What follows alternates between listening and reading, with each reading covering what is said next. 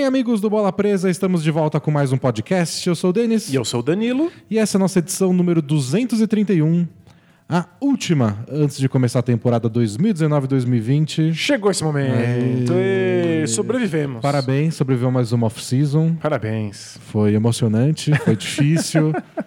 altos e baixos. Tinha meses que se a gente olhava no calendário parecia que outubro nunca ia chegar. Parecia que absolutamente nada ia acontecer. É. Aí de repente teve semana em que parecia que ia rolar uma guerra entre países. É, mas sobrevivemos também à guerra. E agora é hora de finalizar o nosso preview da temporada. Lembra, faltava só uma.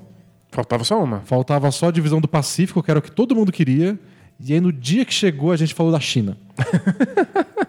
a famosa divisão da China. Divisão da China. E então chegou agora o momento para a gente tinha separado antes essa semana entre os previews e o, e o começo da temporada para republicar o podcast Zero, que é o podcast onde a gente meio que dá uma ambientada em todo mundo que está começando a acompanhar a NBA. E serve como uma introdução não só para o NBA, mas também para o Bola Presa. É, para quem Já começou que... a acompanhar a gente só agora. É, é mais de uma década de blog, podcast, então a gente dá uma inteirada no pessoal de como é que funciona a Bola Presa, qual é a proposta, como funciona o podcast e até as histórias mais importantes do, do podcast, porque a gente tem um quadrilhão de piadas internas e a gente quer que você participe também. Isso. Você é iniciante. Então a gente acabou não fazendo isso nessa quinta, mas a gente vai conseguir publicar em algum dia antes de começar a temporada. Acho que segunda-feira deve entrar no ar. Provavelmente. Mas se você já está aqui faz tempo, se não é iniciante, então nem precisa dar bola para isso. Talvez já até tenha escutado o outro zero por curiosidade. Pode ignorar e só aproveitar hoje o nosso preview do, do Pacífico. Mas antes, Carinho do Jabá. Carinho do Jabá. É, a gente é um blog, bolapresa.com.br. Entra lá, tem textos toda semana além dos podcasts. É, a gente tem podcasts especiais e textos especiais para os nossos assinantes que assinam a gente via PicPay, é só baixar o aplicativo no celular. E para quem não é assinante, ele continua tendo alguns textos abertos toda semana e o podcast que sai às sextas-feiras com gravação ao vivo no YouTube às quintas. A gente publicou recentemente o Clube do Livro.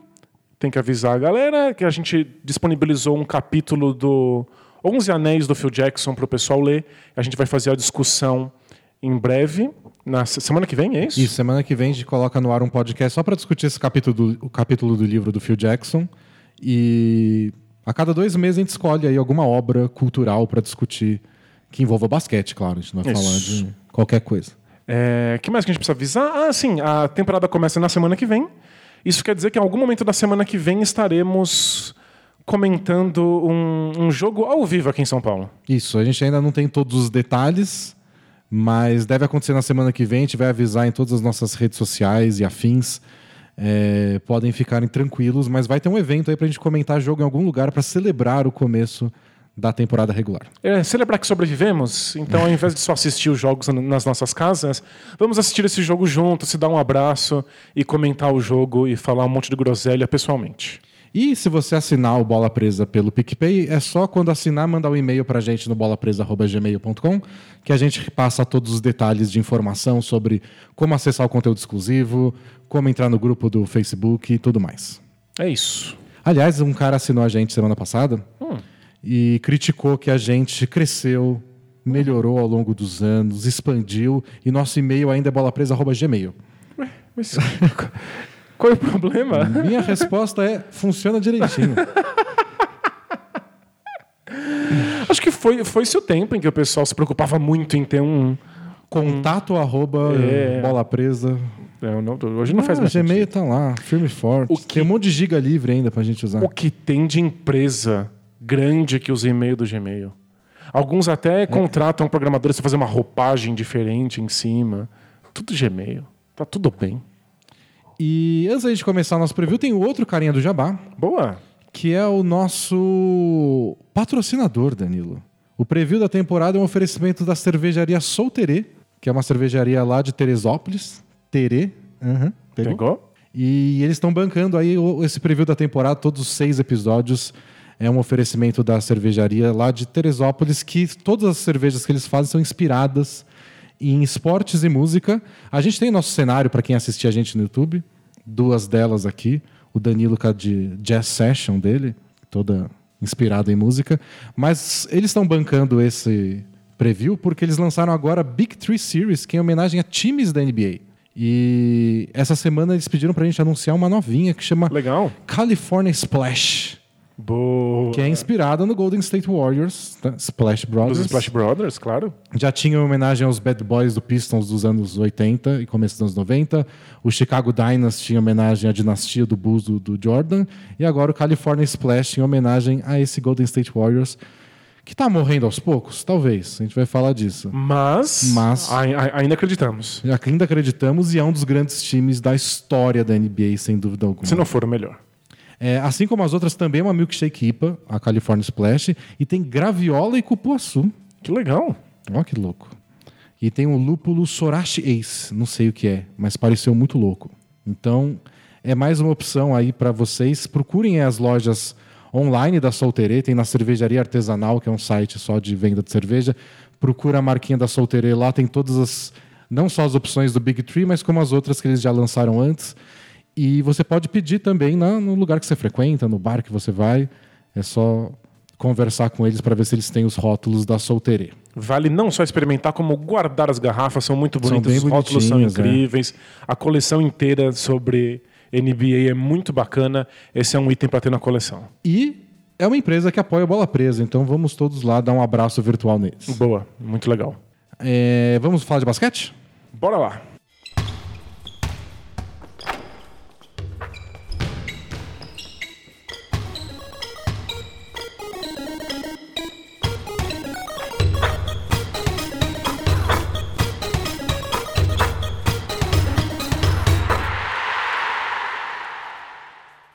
Então, pessoal, como a gente falou, é um preview da divisão do Pacífico e como em todos os outros episódios de preview, a gente resolveu falar na ordem que a gente acha que vai acabar a divisão.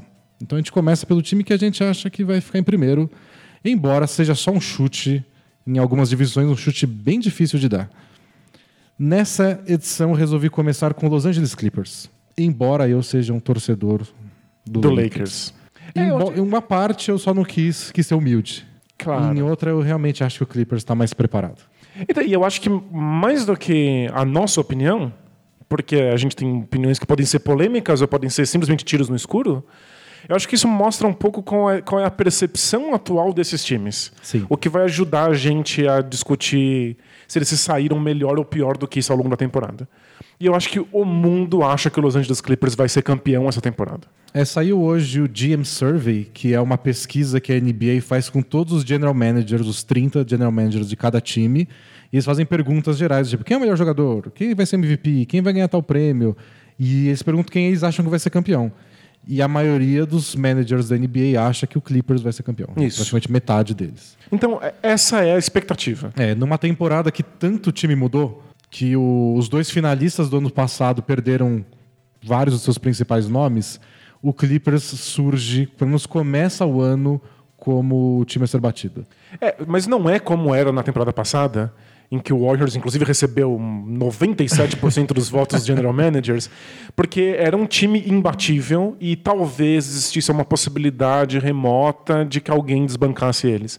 Agora a gente entende a NBA de uma maneira muito mais aberta. Muitos times têm possibilidades, mas dentre essas possibilidades, o time que parece mais avançado na busca pelo título é o Clippers. Bom, o elenco deles, é... o armador é o Patrick Beverly, aí eles têm dois caras muito simpáticos chamados Paul George e Kawhi Leonard, que devem causar um trabalhinho aí. E no garrafão eles têm o Montrezl Harrell para ser o pivô, talvez, titular? Ou será que ele vai continuar vindo do banco com o Lou Williams? Ah, eu adoraria que ele fosse titular, ele merece tanto. E para a posição 4, eles podem usar o Jamichael Green, podem usar o Mo Harkless, podem usar o Patrick Patterson, que vai tentar reviver sua carreira lá. Né. E no banco eles têm o Lou Williams, vem ser a melhor reserva da temporada passada. Tem o Landry Shamet, ótimo arremessador. Segundo ano dele, fez uma boa temporada de novato. Tem o Terrence Mann, que é outro novato. Rodney McGruder, que foi bem por um período no Heat até ser chutado. E o Harkless que eu falei, o Ivica Zubac. É um time bem profundo, com várias opções em todas as posições. E com esse trio que talvez seja o mais assustador defensivamente da NBA em muito tempo, que é Patrick Beverly, Paul George e Kawhi Leonard. Eu acho engraçado que eles não têm necessariamente muito talento em todas as posições, mas eles têm jogadores sólidos, desses que os times levam muito tempo para encontrar, para tapar buracos específicos em posições que não estão brigando por título. O Clippers já larga com os jogadores.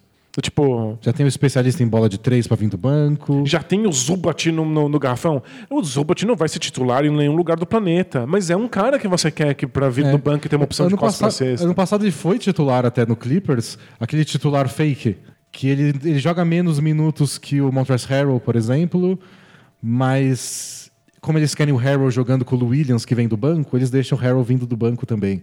E aí o Harrell joga mais minutos, finaliza o jogo, mas quem começa é o Zubat. Então é um titular com algumas aspas. Mas ele pode fazer essa função. Pois ele é. quebra um galho quando os titulares estão fazendo mais coisas, faz o pick and rollzinho dele lá.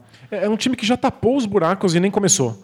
A gente, é. a gente pode ver ele não funcionando, talvez a gente tenha questões aí de, de estilo ou de ritmo, mas em termos de ter jogadores para cumprir todas as funções que o time precisa, a gente já vê aí.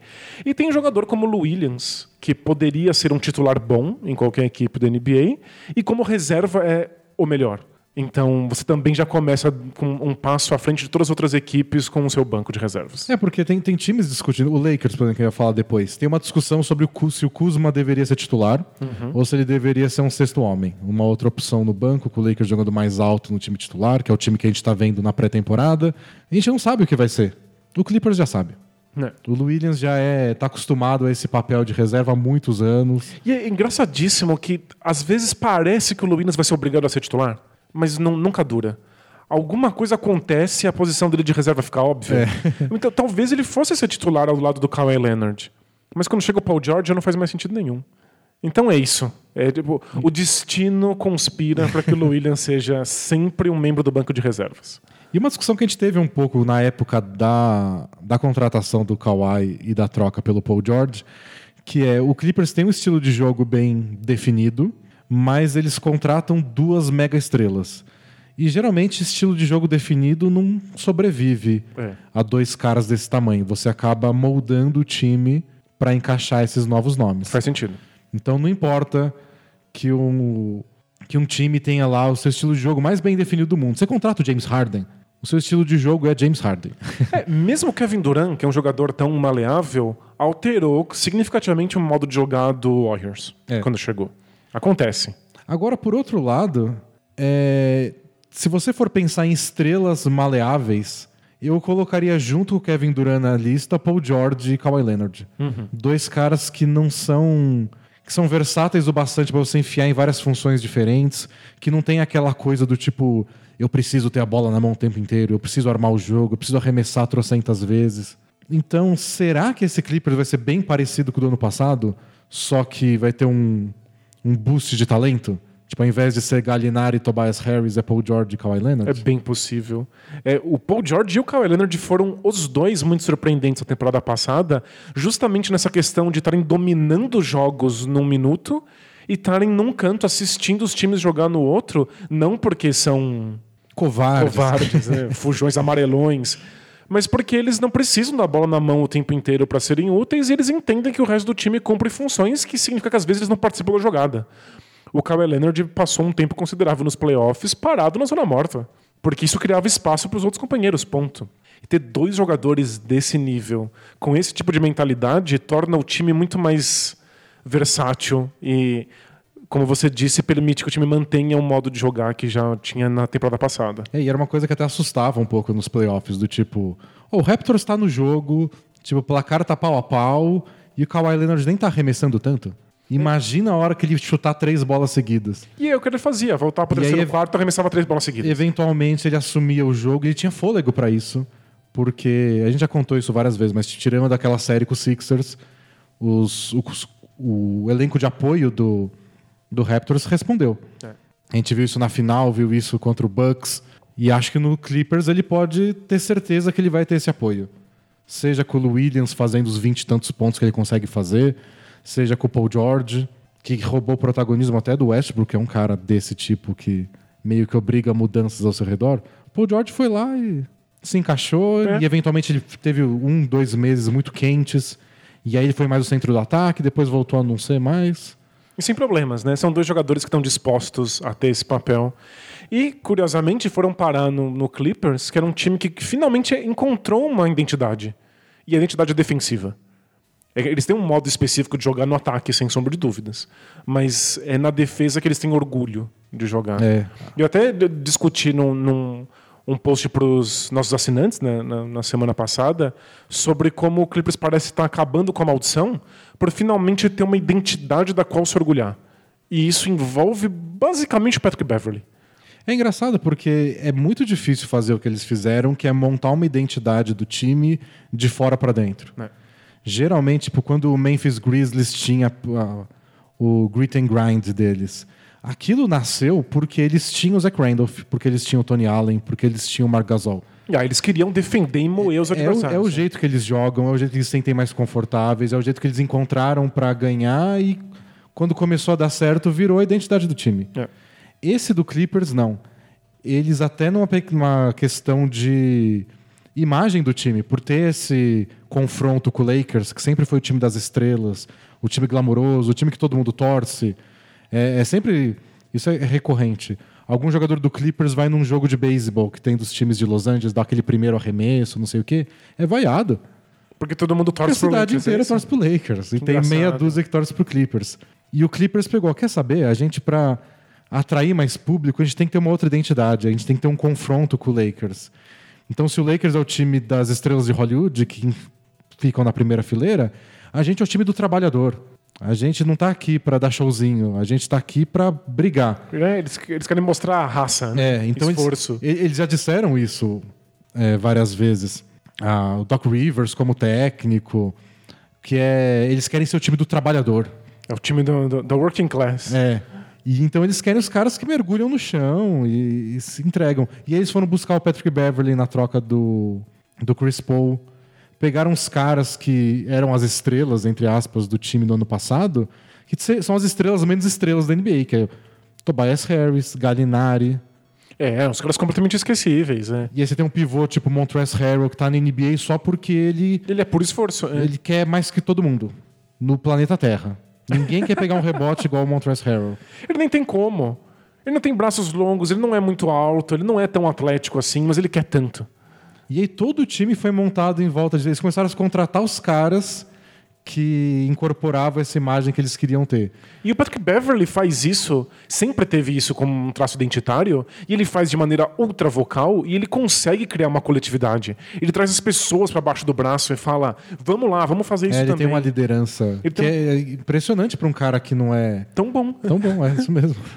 Ele chegou do Rockets, deu três minutos, ele já era Clippers até a morte e odiava o Rockets e queria que eles atropelassem o Rockets na primeira oportunidade. E é uma coisa diferente, porque não é que nem futebol. No futebol é bem comum a gente ter o craque e o líder, pessoas diferentes. Aí sempre tem o capitão do time é um zagueiro X. É muito engraçado quando o Lúcio era capitão É, da, tipo, da seleção não, é, brasileira. não é o Ronaldinho Gaúcho, é o Lúcio. tipo, é, um, é o Cafu, que é um cara mais cerebral, mais experiente, não é o Ronaldo, o Faz Rivaldo. E no na NBA, não. Na NBA, se um cara surge novinho, tipo agora, por exemplo, Devin Booker no Suns, ele é o cara mais talentoso do time com sobras. Mas ele é um pirralho inexperiente. Já chegam na orelha dele e falam: então, você tem que Você tem que assumir esse, lugar você tem de que liderança. assumir essa liderança porque você é o craque do time. Esperam isso de você. Então, se o cara tem esse talento na quadra, espera-se que ao longo dos anos ele desenvolva a liderança. E o Patrick Beverly conseguiu desenvolver essa liderança e conseguiu que os outros escutem ele sem fazer 15, 30 pontos por jogo. É bem raro isso, não é comum. É impressionante.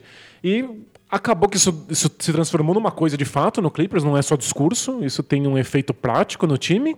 E aí um time que tem tanto orgulho de ser esforçado, de ser o time do, do operariado, agora recebe dois dos maiores jogadores de defesa da NBA. E aí, tipo, a liderança do Kawhi Leonard não entra em conflito com o Patrick Beverly. Porque a liderança do Kawhi Leonard é uma liderança mais silenciosa. Do tipo, eu tô aqui, eu me entrego, eu trabalho, eu faço as coisas certas. Não tô aqui pra sair berrando que nem o Beverly faz. Eu nem sei se tem qualquer intenção ali no Kawhi Leonard de ser uma liderança. E era a crítica até que o Paul George recebia no, no Pacers. Que ele não era tão esse alfa. É que ele não era muito vocal com os companheiros. É, embora tivesse talento para ser. Que foi uma coisa que deu certo no, no Thunder. Não deu tanto certo em quadra, especialmente nos playoffs, mas ele com o Westbrook se deram muito bem. Tanto é. que ele escolheu ficar no Thunder depois daquela primeira temporada acabou o contrato dele, de tanto que deu certo com o Westbrook, foi isso. O Westbrook roubava toda a narrativa para ele. Eu sou líder, eu dou as entrevistas, eu brigo com os jornalistas e o Paul George só existe, que é o que ele quer. É, vai ser mais difícil só existir em Los Angeles. Ah, sim. Mas é o mais perto que ele pode fazer de só existir num time com chances reais de ser campeão. É, com, com o Kawhi em volta dele, com o Patrick Beverly, com o Doc Rivers, que é um técnico Rivers. que sempre chama coisa tipo, não, falem comigo, eu sou o cara aqui para responder a polêmica. Até porque é um, é um técnico que se orgulha de cuidar dos jogadores. Falar a linguagem deles. É, se tiver polêmica, o Doc Rivers fala assim: não, não, não, fala com os meus jogadores, não. Eles estão é. protegidos. Fala comigo, eu aguento o tranco. A, a reunião para contratar o Kawhi Leonard foi na casa do Doc Rivers. Ele tem essa de paisão Ele de é. receber todo mundo. É, é, é, tipo, é muito, muito raro a gente ver um time mudar tanto numa narrativa, numa historinha tão coesa, em que todas as partes parecem se encaixar tão bonitinho quanto esse Clippers. Tipo, você contrata o, os caras errados e, e, parece a coisa mais fajuta do mundo. É. Parece uma, uma conversa, papinho de empresa, que o pessoal olha e fala, sério? É, vocês querem defender. É. Uhum. ah, a gente quer ser o time do não sei o quê. Ai, tá bom, cala a boca. Só joga a bola na cesta igual todo mundo. Mas eles contrataram a gente, que pessoal que abraçou isso. E agora eles têm a identidade, tem o técnico, tem o estilo de jogo que já deu certo no passado. Tem os jogadores de banco, tem os roleplayers carregadores de piano e tem duas grandes estrelas. É, uma delas. Por acaso coincidem com o estilo de jogo. É. Né? Uma delas, que é o Paul George, que foi tipo o quê? Terceiro colocado na votação de MVP do ano passado. E o Kawhi Leonard, que foi MVP das finais e que tomou conta dos playoffs. É. Então, ó, os dois no auge da forma, no auge da carreira. No máximo, o único sinalzinho vermelho é o ombro do Paul George que ele operou, né? Os dois ombros depois da temporada. Ele deve perder pelo menos os primeiros 10 jogos na temporada. É, então. Esse é o sinalzinho vermelho. Uhum. Que não pôde jogar pré-temporada, não pôde fazer todo esse momento de. Então, sei lá, talvez o Clippers não comece tão arrebatador. É, mas se tem um time que pode descansar o Kawhi Leonard de Paul George quanto quiser, é esse Clippers. Não. Tem gente para assumir todas as posições. E o Clippers que no fim da temporada passada tinha trocado o Tobias Harris, que era o que cestinha deles, e tava lá nos playoffs, roubando o jogo do Golden State Warriors fora de casa, só porque eles não desistem, jogam do jeito certo e todo mundo é muito entrosadinho. Todo mundo se gosta muito, todo mundo protege um ao outro. Então esse entrosamento eu acho que não perde. Eu acho que é o tipo de mudança que não vai Tipo, eu acho que o Patrick Beverly ainda sabe o que ele tem que fazer em quadro, o Williams e o Landry Shamet, que eu gosto muito. Eu acho que é um excelente arremessador e quando você joga com caras assim, que vai sobrar de arremesso pro Landry Nossa, velho. É, o Clippers pode dar errado, porque a gente nunca viu esse time em quadra e é claro que é um time que está passando por mudanças bem drásticas. Mas não deveria dar errado. É, eu te de, de, todas as mudanças drásticas que a NBA teve, e foram muitas nessa off-season, muitas, muitas. o Clippers é onde eu enxergo que tudo pode se assentar mais rápido. É. Eu acho que existe um cenário onde você assiste meia dúzia de jogos, quando o Paul George estreia e fala, ah, é, tá tudo bem. Eles já sabem o que estão fazendo. Talvez é. eles precisem melhorar aqui, ali, a rotação, falta decidir. Alguns, tipo, tem alas brigando por espaço ainda. O Jamichael Green vai ganhar todo esse espaço para finalizar jogo? Não sei. Talvez ele jogue com um time mais baixo. Tem ajustes para fazer, uhum. mas é coisa mínima. É. E se der certo, é uma história que a gente já estava prevista. É. Se der errado, aí sim vai ser uma história interessante. Porque como é que todas as coisinhas tão bem encaixadas não funcionaram, aí eu vou, eu vou querer contar essa história. Então não tem como dar errado o Clippers no sentido de narrativa. Uma história é, boa vem disso aí. É protagonista. É, é o time que você quer estar assistindo. É isso, isso não tem dúvida. Os dois times de Los Angeles, ali, aliás, são dois protagonistas na temporada. Por darem certo ou por dar errado, são histórias que a gente vai ter que contar. É. E mas esse negócio de fechar jogo, eu tô imaginando cenários onde eles enfiam o Montrezl Harrell no meio do garrafão e o resto é tudo um monte de ala que sabe defender e arremessar de três. É bem possível. Tipo, só vamos fechar o jogo com o mais simples possível. Então pode ser Beverly e Landry Shamet, ou Beverly e Lou Williams, ou Lou Williams e Shamet, se você quiser mais poder de fogo. E aí Paul George e Kawhi nas duas alas. É, o Paul George jogou de ala de força um bom tempo pelo, É. pelo Thunder. Não é como se os outros times também tivessem os alas de forças mais com- com- encorpados e fortes do mundo, né? Muito engraçado, né? Ninguém queria ter uma ala de força forte e encorpada, mas como os outros usam, você é obrigado a usar. De repente todo mundo abandona junto ao mesmo tempo e aí você tá legitimado. E aí o Harrell lá dentro e vai ser um time muito atlético. Nossa senhora. Vai ser E- legal ver quanto eles puxam de contra-ataque, porque isso, acho que isso talvez seja o que eles façam menos de estilo de jogo do Clippers e dos jogadores em si.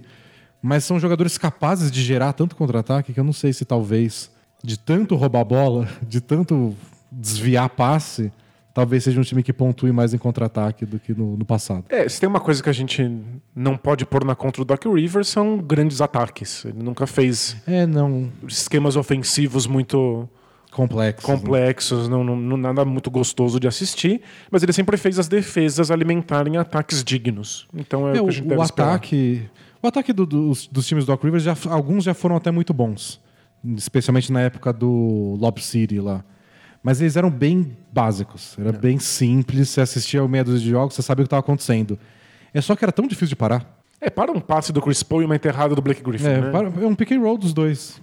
E aí um pick and pop com não sei quem, o J.J. Redick correndo para receber de três, o DeAndre Jordan dando enterrada. É difícil de responder.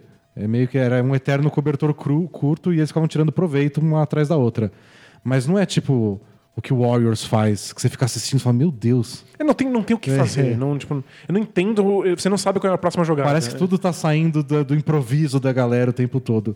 Os ataques do Doc Rivers, desde o tempo dos Celtics, nunca foram tanto assim. Era tipo, faz o mais básico, explora o talento individual de cada um, e a gente vai conseguindo bons arremessos, é, posse de bola atrás de posse de bola. Aliás, boa lição pra vida.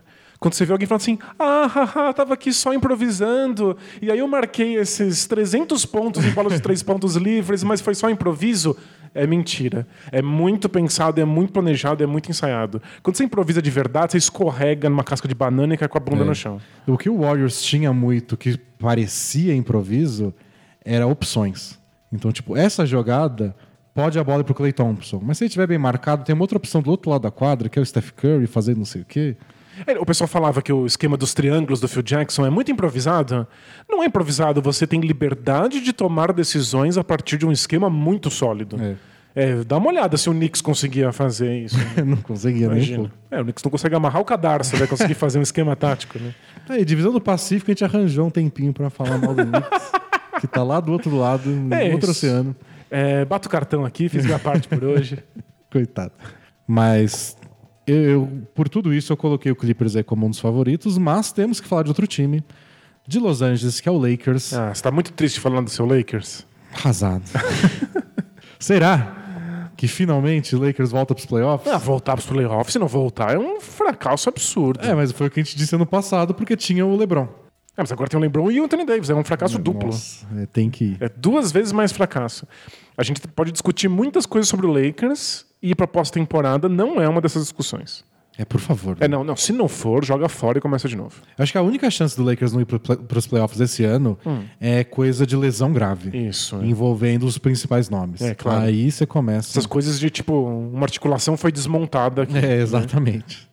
Na pré-temporada até agora, o Lakers tem tido extremos, o que talvez prejudique em alguns jogos, na classificação geral, assim, que é LeBron e Anthony Davis em quadra, o time é magnífico. Sai um deles, piora. Sai os dois, é intragável. E a minha percepção de ver os dois juntos foi que os dois se importaram muito de jogar bem na, na, na pré-temporada É. quando tão- os dois estão em quadra, né? Eu achei que o Lakers jogou muito sério a pré-temporada, o que não é normal para vários times, mas acho que o Lakers não tem muita margem de erro. Por estar há seis anos fora dos playoffs, pela pressão de todo mundo em volta, É pra- pelo LeBron James estar em fim de carreira. E é uma pressão. O, LeBron James é uma pressão. É. É, tipo, ele, ele existe e você está pressionado a ganhar um título. Se você está perto. Então, de fato, é pior ainda. E tem o fato de que, na prática, embora todo mundo acredite que o Anthony Davis vai ficar por um bom tempo, acaba o contrato dele no fim do ano. Se for um desastre nuclear a temporada, ele fala: quer saber? Eu sei que eu fiz uma novela para vir até aqui, mas não quero mais. Quero ir pro Celtics. Quero ir pro Celtics. Então tem todas essas pressões junto, tem pressão, tipo, uma comissão técnica que é nova. É muita coisa em volta. Então acho que o Lakers quis. E o time é novo. Então acho que eles sabem que ó, a gente tem que levar a sério essa temporada porque a gente nunca jogou junto. Da temporada passada sobrou o LeBron, o Kuzma, o Rondo, o McGee. É, não, é, é um time que se bobear não se reconhece na rua, assim, não... Eles realmente precisam de toda a, a oportunidade que eles tiverem para tor se tornar uma equipe. Então acho que isso. E eles têm várias. Todas as questões que a gente disse que o Clippers não tinha, eles têm. Tipo, ó, quem vai ser titular do lado do LeBron Anthony Davis? Que essa, isso a gente sabe. O Lakers não sabe time titular, não sabe quem é reserva, não sabe qual é o estilo de jogo, não sabe se. Não tem identidade. Então o foco é a defesa, o foco é o ataque. O que, que eles estão fazendo? Então, o Clippers pode usar o que eles faziam ano passado e ir adicionando o Kawhi e o Paul George e talvez mudar ao longo da temporada. Ou a gente defendia desse jeito, mas agora que a gente tem o Kawhi, não precisa. Claro. O Lakers não tem de onde começar. O Lakers trocou o técnico, o Lakers trocou o elenco inteiro. A gente está começando a descobrir agora como cada um vai defender. O que, que você tem para contar pra gente da, da pré-temporada? Tipo, tem al, algum indício de caminho que esse time está trilhando? Ó, o que a gente sabe do Lakers até agora é.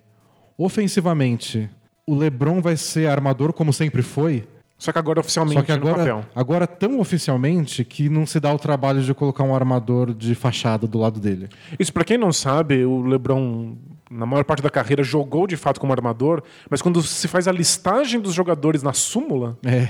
chama súmula também no Ah, basquete? deve chamar. Agora chama. É, ele é sempre listado como, como small forward, como ala. E, e tinha um armador de fato do lado dele. Tipo, de- desde o Mo Williams até o Mario Chalmers, o Kyrie Irving.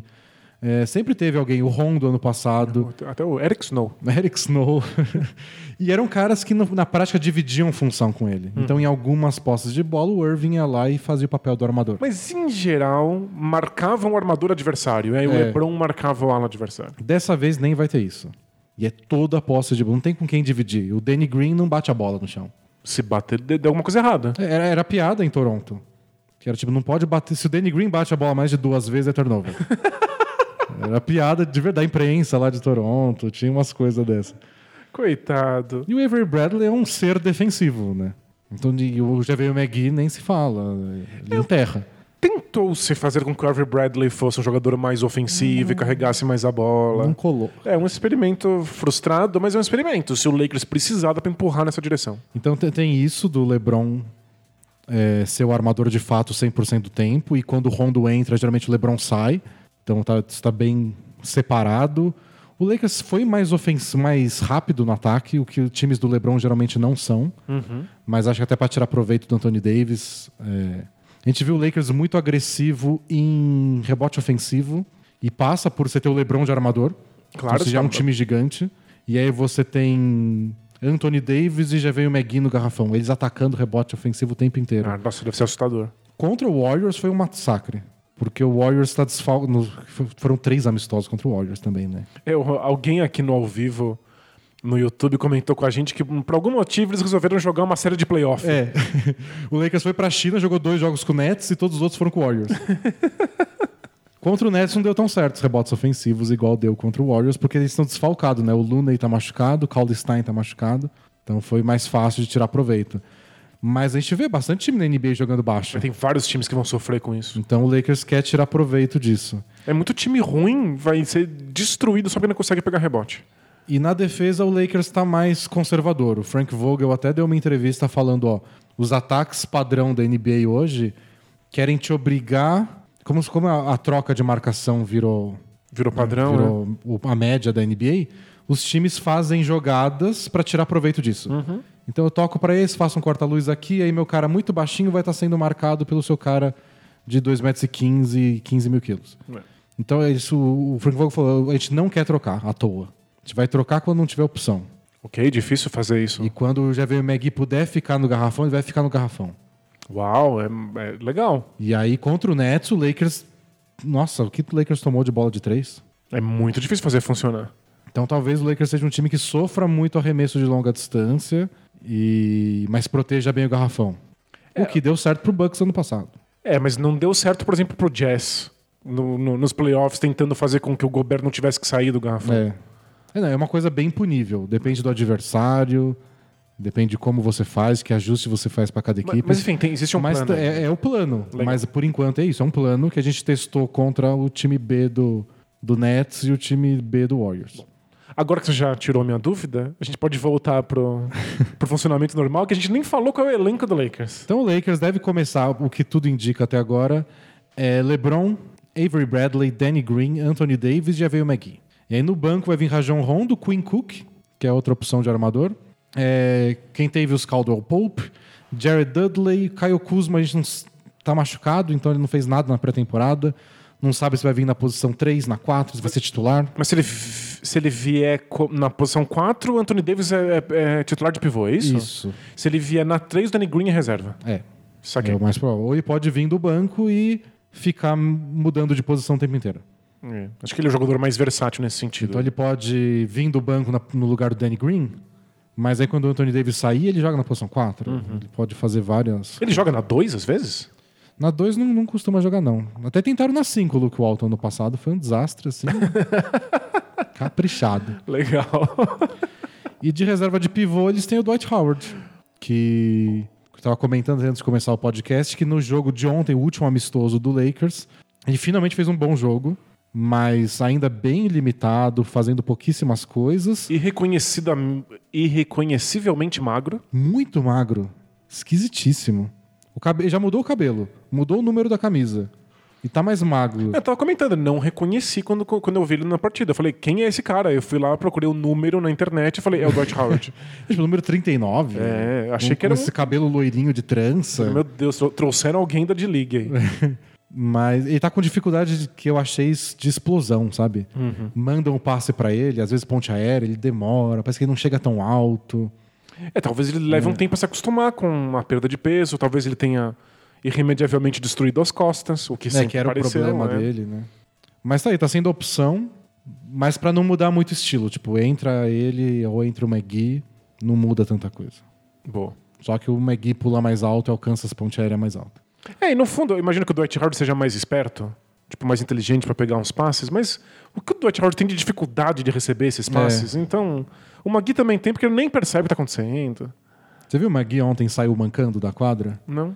Ele estava sendo marcado pelo Draymond Green, eles trombaram, e ele começou a mancar um pouco, foi até o- a linha de fundo, e aí o Draymond Green falou, ah, tá machucado, eu vou dobrar a marcação no LeBron.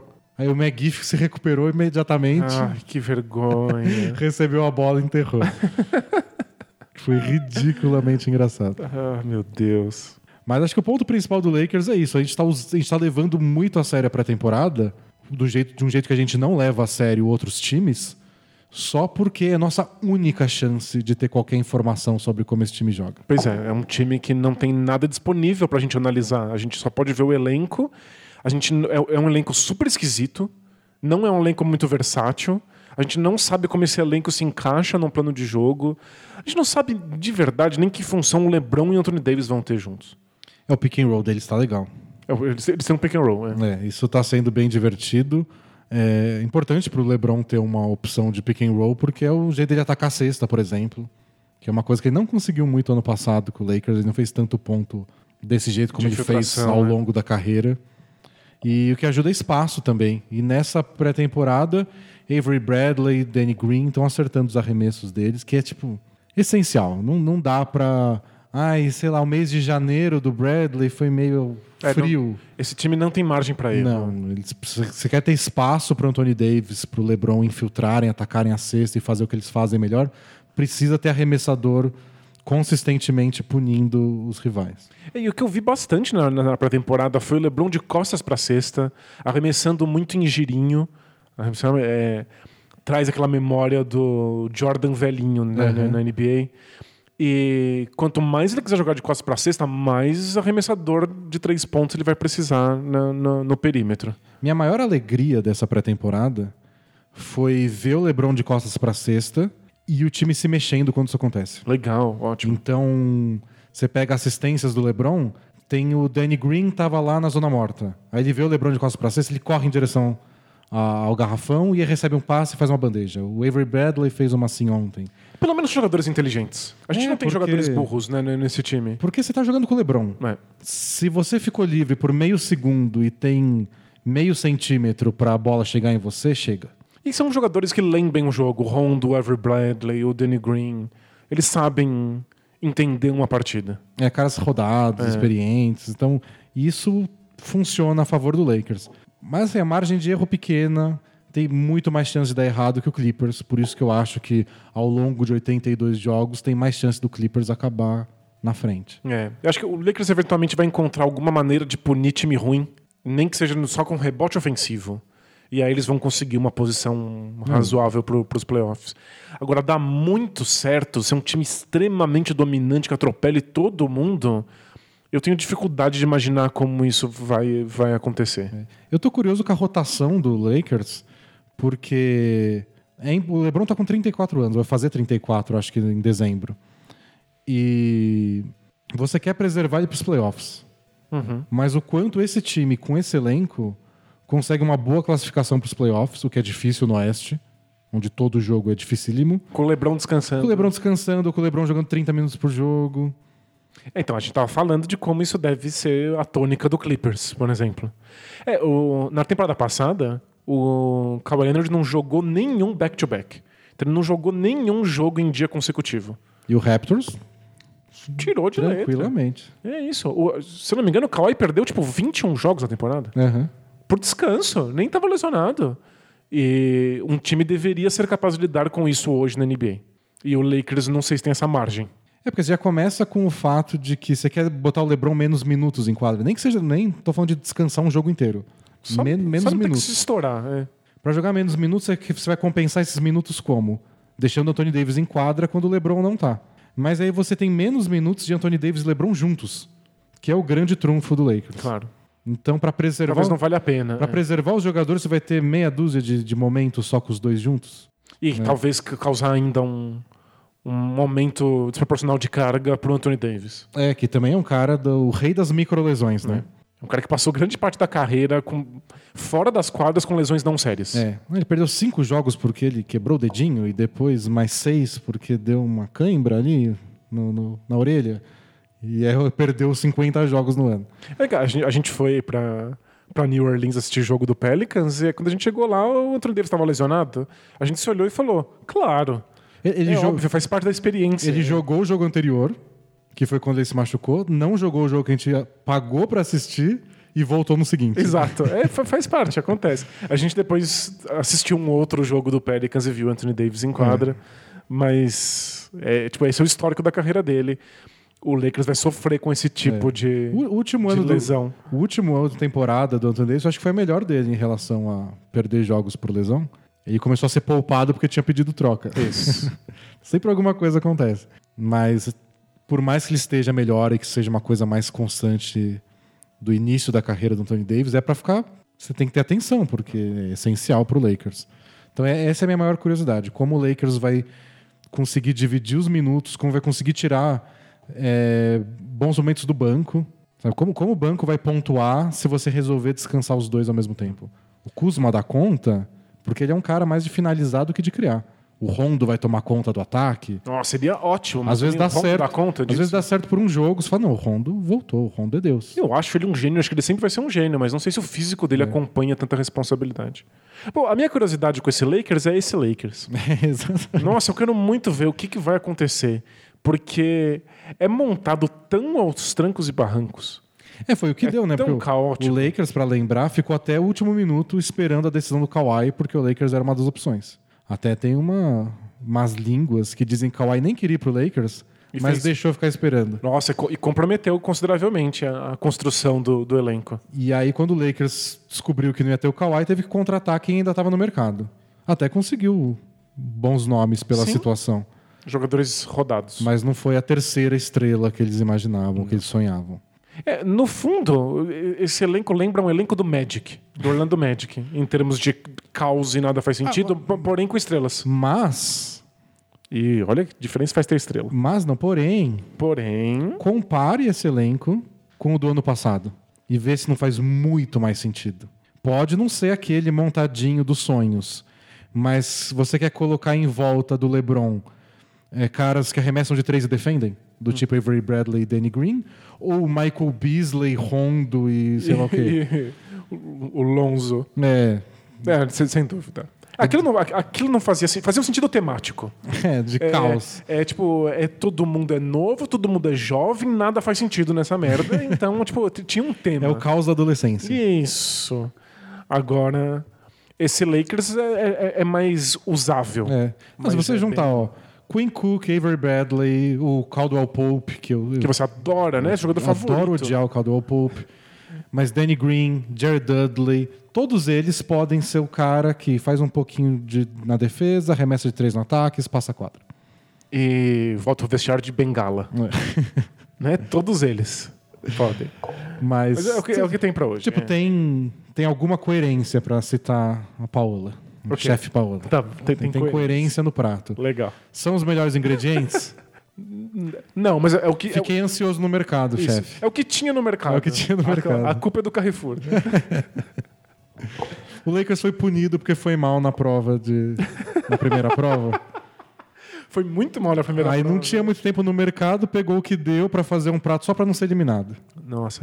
Peço muitas desculpas aos nossos ouvintes que não conhecem Masterchef, aos nossos ouvintes internacionais que não fazem ideia do que está acontecendo. Ah, mas tem Masterchef no YouTube, você que é internacional. Isso, e deveria estar vendo. Vamos pro próximo time? Vamos lá. Que deve estar na hora de acabar o podcast já, mas tudo bem. É, Golden State Warriors, atual pentacampeão da Conferência Oeste, mas que dessa vez mudou pra valer. Então o time perdeu. Mais importante de falar quem tá no time é falar quem perdeu. Quem foi embora, né? É, a gente nem falou do Lakers, Hum. da comissão técnica, que também é um caos à parte. É, Mas tudo bem, vai ter muito tempo para falar do, do Dos bastidores, é.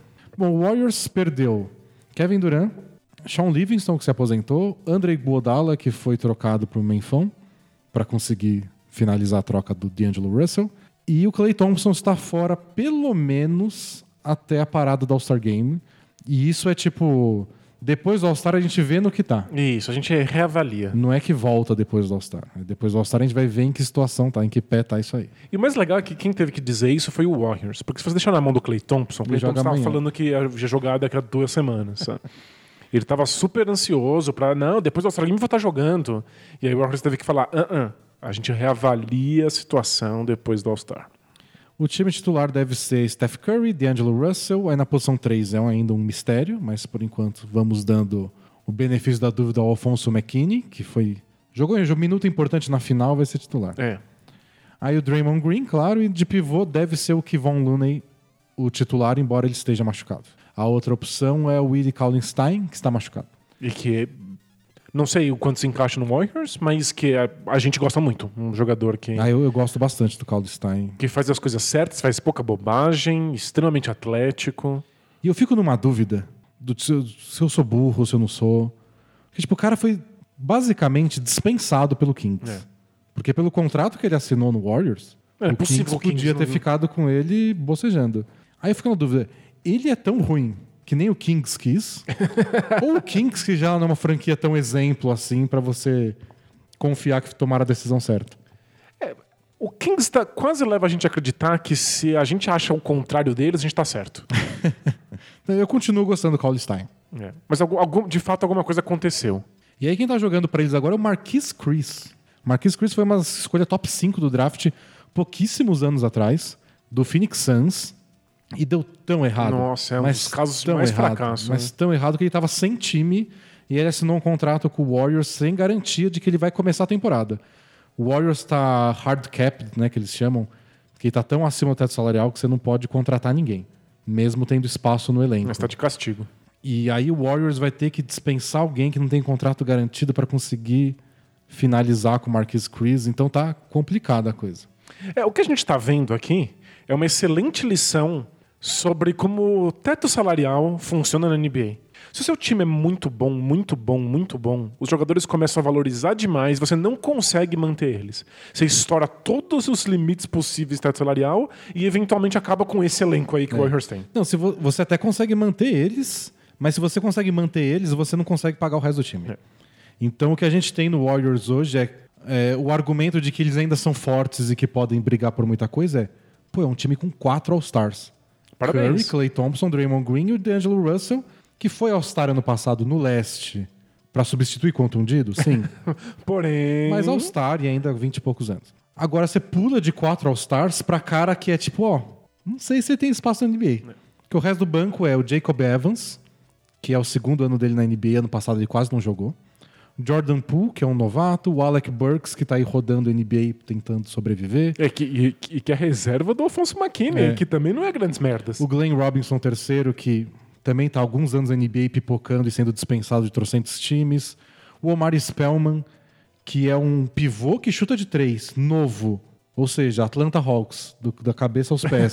e que o Hawks não quis ficar com ele. É, Você você tá com o, o resto do lixo do Hawks e do Kings, então alguma coisa deu errado. É, né? então são vários caras que é. Você tem um quarteto de All-Stars e não tem um nome decente pra finalizar o quinteto. É. Supondo que o Clay Thompson jogasse. É, lembra quando o Lakers conseguiu, e o Lakers conseguiu no final da carreira de alguns jogadores, o quarteto Shaquille O'Neal, Kobe Bryant, Karl Malone e Gary Payton? Aham. E o Malone ainda tinha acertado um contrato mínimo, não era? E aí você fecha o quinteto com o cara que falava assim, eu vou ser trivia de perguntas, de programas, É, era de, o- programas de, de, de pergunta pro resto da vida. Era o Devin George. É o Devin George. Mas é isso, você tem um time desse, você fecha com o Devin George. É. E o Warriors tá com esse gap, que você não sabe se você julga pelo quarteto de estrelas e pelo estilo de jogo, pelo entrosamento, pelo Steve Kerr no banco, ou se você julga de que pelo fato de que eles vão ter que dar muito espaço, muitos minutos para caras que não iam ter lugar em times fracos da NBA. Especialmente um time que tá tão acostumado a dar espaço pra todo mundo. Um time que não só dá minutos para jogadores de banco, mas também rodagem.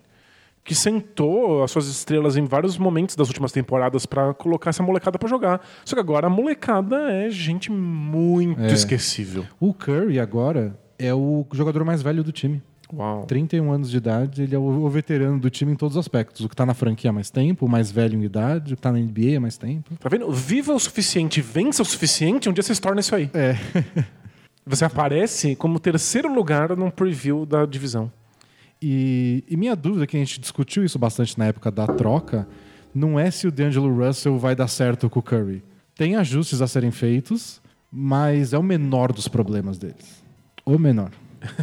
De verdade. E precisa que a defesa continue se mantendo num bom nível com um monte de cara que você não tem mais nenhum grande defensor de perímetro. Nenhum. É. Até o Clay Thompson voltar, pelo menos. não é só que não tem talento individual. Também é uma defesa muito bem entrosada, muito difícil de você fazer funcionar, com jogadores que não participaram, que estão chegando agora, que não tem nenhum tipo de rodagem em quadra para conseguir manter um esquema defensivo em alto nível. O, nos primeiros treinos do training camp do Warriors, durou tipo duas horas e meia o treino. E o Steve Kerr nunca deu treino longo. Ele sempre foi um cara que prezou por não desgastar no treino. E, e a resposta dele foi tipo: não, a gente não tem opção. A gente está começando do zero para muita gente, tem muito moleque, a gente tem que ensinar as coisas. Então, ó, gente, vamos fazer isso aqui agora. E ano passado eles faziam de olho fechado. Agora é o molequinho novato, é um dos três novatos que eles têm no time, levantando a mão, tipo, eu não sei, tio. Nossa, desesperador. E aí o Draymond Green perguntaram pra ele se ele tava frustrado. Ele falou, ó, eu, eu ficar frustrado não vai fazer o processo ficar mais rápido. Então, Pois não. é. Mas deve ser difícil. E tem isso. Se o Warriors acredita que pode lutar por um título pelos próximos anos, porque com tanto All-Star você deveria, eles precisam encontrar nesses moleques aí peças que deem conta do recado. Você imagina, esses caras vão estar jogando playoff. Você imagina entrar no, play, no jogo de playoff e o seu titular é o Alfonso McKinney? Foi, aconteceu ano passado, na final, lembra? O, o McKinney pisava em quadra na final, o Raptors começava a pontuar. Era Kawhi fazendo cesta no McKinney, Kawhi fazendo cesta no McKinney, Siakam fazendo cesta no McKinney. Tinha que tirar, não dava, não dava. E agora ele vai ter Agora que ele ser é, o me- titular. ele é a melhor opção. Então você tem que fazer isso dar certo. O Warriors vai descobrir aí se dá pra sonhar com coisas a curto e médio prazo, dependendo de como esses jogadores respondem ao protagonismo. Na pré-temporada foi engraçado, porque era uma mescla de minuto para minuto, sabe? Eles começaram tomando, sei lá, 11 a 0 do Lakers. E aí depois tiveram uns ataques mó legais, porque o pick and roll Curry e Draymond Green. Continua difícil de marcar. E sempre E o- vai ser. E o novato Jordan Poole é um bom arremessador de três. E aí você cria umas jogadas legais, e tem aqueles contra-ataques cheios de passes. E o, o D'Angelo Russell é um bom passador também. O que se encaixa bem nesse elenco do Warriors no esquema do Warriors de várias opções de passe. Então você vê, olha, olha o ataque deles funcionando.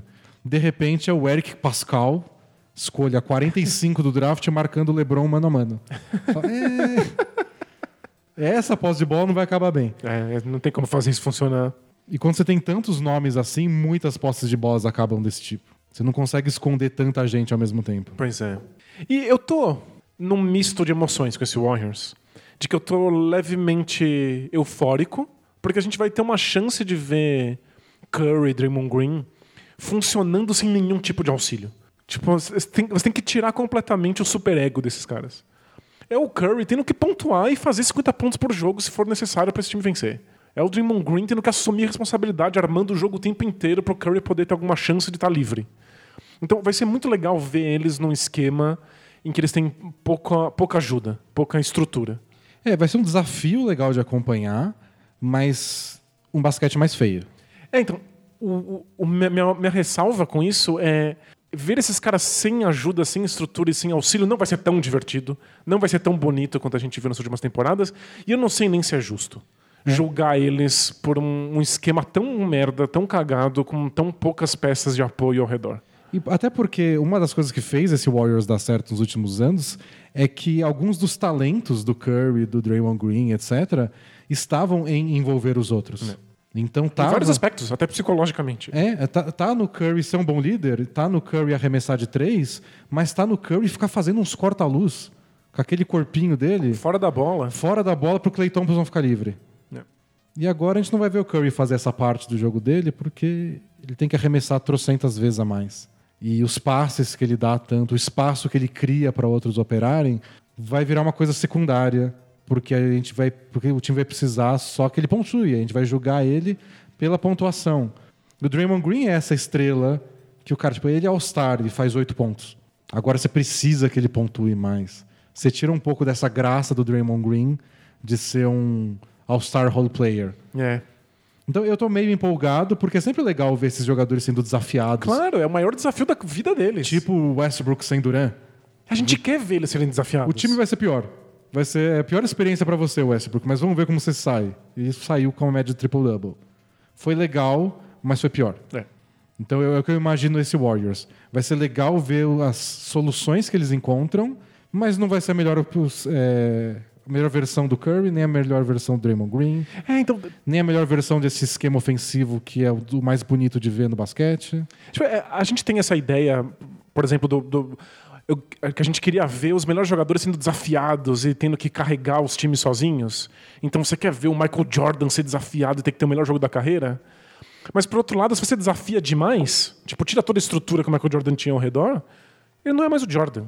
É. Tipo, foi legal ver o Jordan fazer 63 pontos contra o Celtics e perder? Foi naquela hora. Mas eu não queria por muito tempo. Porque jogando pelo Wizards. Não, pelo, quando ele quebrou o recorde de pontos no começo da carreira dele, de playoff. Mas depois eu queria que o Pippen chegasse, tem que chegar. Eu não quero ver uma carreira inteira do Jordan sendo desperdiçada em segunda rodada de playoff. É, aí o resultado é, eu quero ver o Curry ser desafiado? Quero, mas não vai ser o Curry. Não por muito tempo. É, vai ser outra coisa, e uma coisa que necessariamente não é tão boa.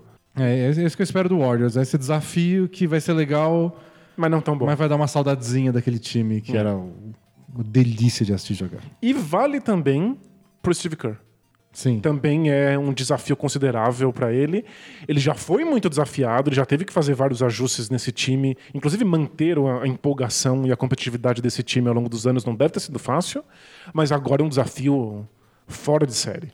Aliás, falando nisso, é um receio que eu tenho nessa discussão de se o Warriors deveria ou não ser considerado um time que vai para os playoffs, sem dúvida ou não. Uhum. Eu acho que tem um risco de não ir, que é acumularem coisas erradas. E esse time, porque a coisa que o Steve Kerr mais falou nesses últimos anos é como é difícil você se manter focado e com essa pressão por cinco anos seguidos. E que talvez, se o ano começa meio difícil. E vai começar. Tanta lesão, as coisas não andam certo. Chegar no meio da temporada e falar: quer saber? Vamos. Clay Thompson nem volta. A gente pensa no próximo ano, é Descansa isso? esse joelho. Curry, para de jogar em abril, aí, em março e vamos embora para casa. E todo mundo tira as férias mais longas da, da vida. O LeBron parece ter tirado proveito aí do primeiro ano que ele não foi para os playoffs. Pois é. De uma off-season mais longa. Então, galera, vamos todo mundo tirar uma off-season mais longa. Ano que vem a gente volta com o Clay Thompson e bola pra frente. É, é bem possível. Eu vejo um cenário onde isso acontece. É que precisa dar muito errado. Se der só médio errado, Eles vão levando. o Clay Thompson vai virar a, cenoura na frente do burro. Sim. Do tipo, aguenta firme que o Clay Thompson tá voltando, tá voltando, tá voltando, talvez não volte nunca, mas aí o time continua tentando. Mas se der realmente errado, aí é bem possível que esse time abandone a temporada, você tem toda a razão. Isso pode envolver até lesão.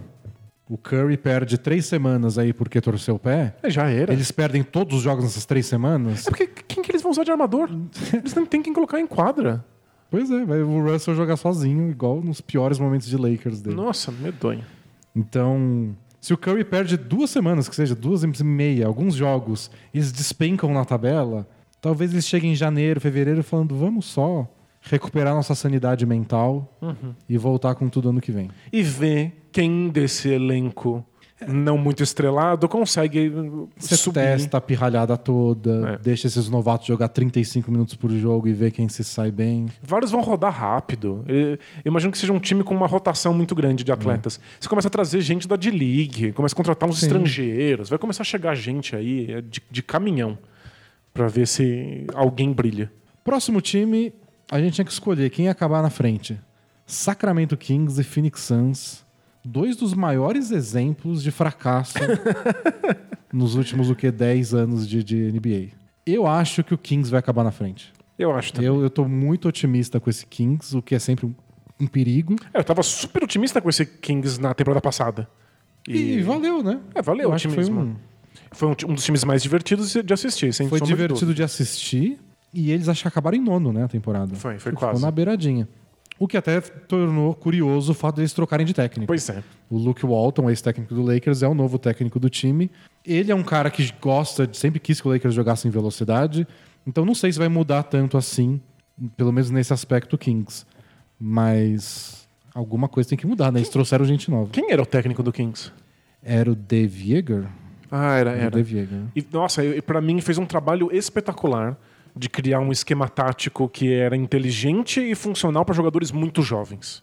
E, Era simples, premiava velocidade, intensidade. e premiava movimentação fora da bola, sem ter que ficar desenhando coisas muito complexas numa planilha. É, Eu achava incrível, eu fiquei muito decepcionado que o Kings não, não, não ficou com ele, mas eu entendo que o Luke Walton é alguma coisa mais pro futuro. E... É, não sei, eu, eu- eu não trocaria. É, nem eu. Ainda mais depois do Luke Walton não ter dado certo no Lakers, né? Então. Mas, Mas, é, mas aí não é responsabilidade dele, né? é, não só dele. Aliás, Tem Muita coisa. coitado do Luke Walton. É, não, esse, esse assim, foi colocado em fria atrás de fria. É só fria, porque Foi só cilada. deu errado no Lakers e não consigo julgar o trabalho, porque olha, no Lakers ali naquela situação era uma merda. Agora é o Kings. Qualquer coisa dá errado no Kings, a culpa é do Kings. Mas o, que- o que eu achei engraçado não é nem tanto por culpar o, o Luke Walton. É porque você tá trocando o seu técnico, que pelo menos eu julguei que fez um bom trabalho. Fez mesmo. Que conseguiu um resultado acima do esperado, que é ficar na beirinha dos playoffs, por um cara que vem de um trabalho que não deu certo. Não é que você tá trocando esse cara porque, ó, não posso perder a chance de trazer ele. Mas é que pelo jeito o Kings já queria o Luke Walton há um tempo. É. Bom, o time deles é o De'Aaron Fox, o armador.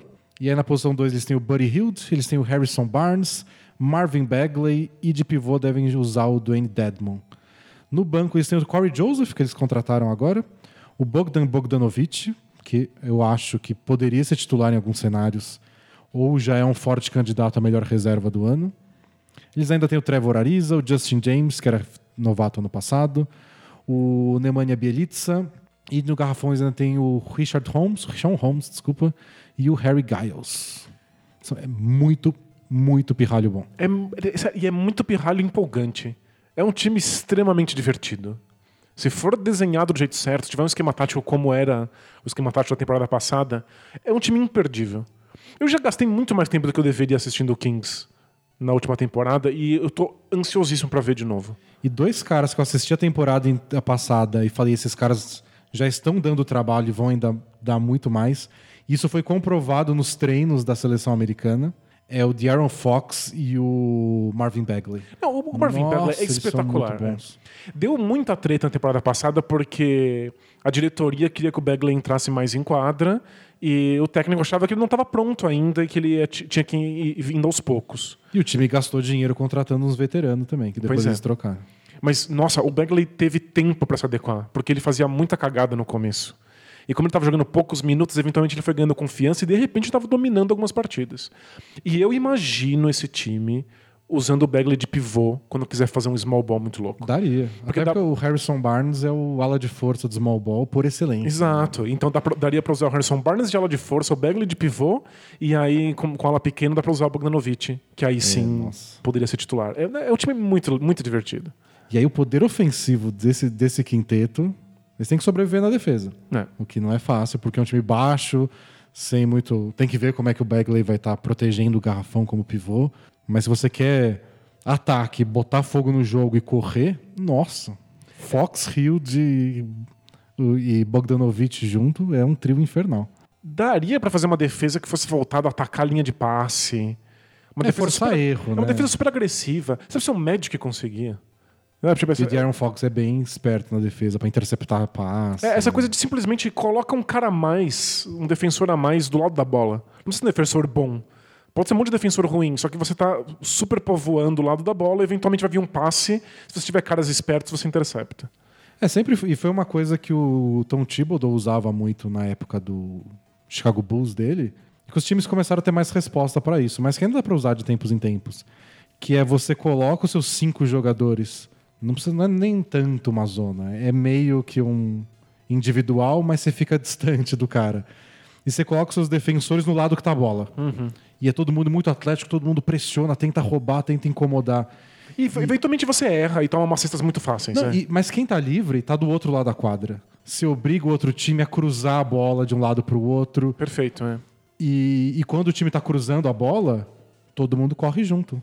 E o Bulls conseguia fazer isso, porque todo mundo era atlético. Era o Aldeng, era o Noah, os caras gigantes, braço longo, atlético, Jimmy Butler. É, Não é bem o caso do Kings, mas pelo menos todo mundo é rápido, todo mundo é veloz. É, todo mundo é rápido. Se você pressiona de um lado, eles rodam a bola, você tenta rodar junto e acompanhar, pra pelo menos contestar o arremesso.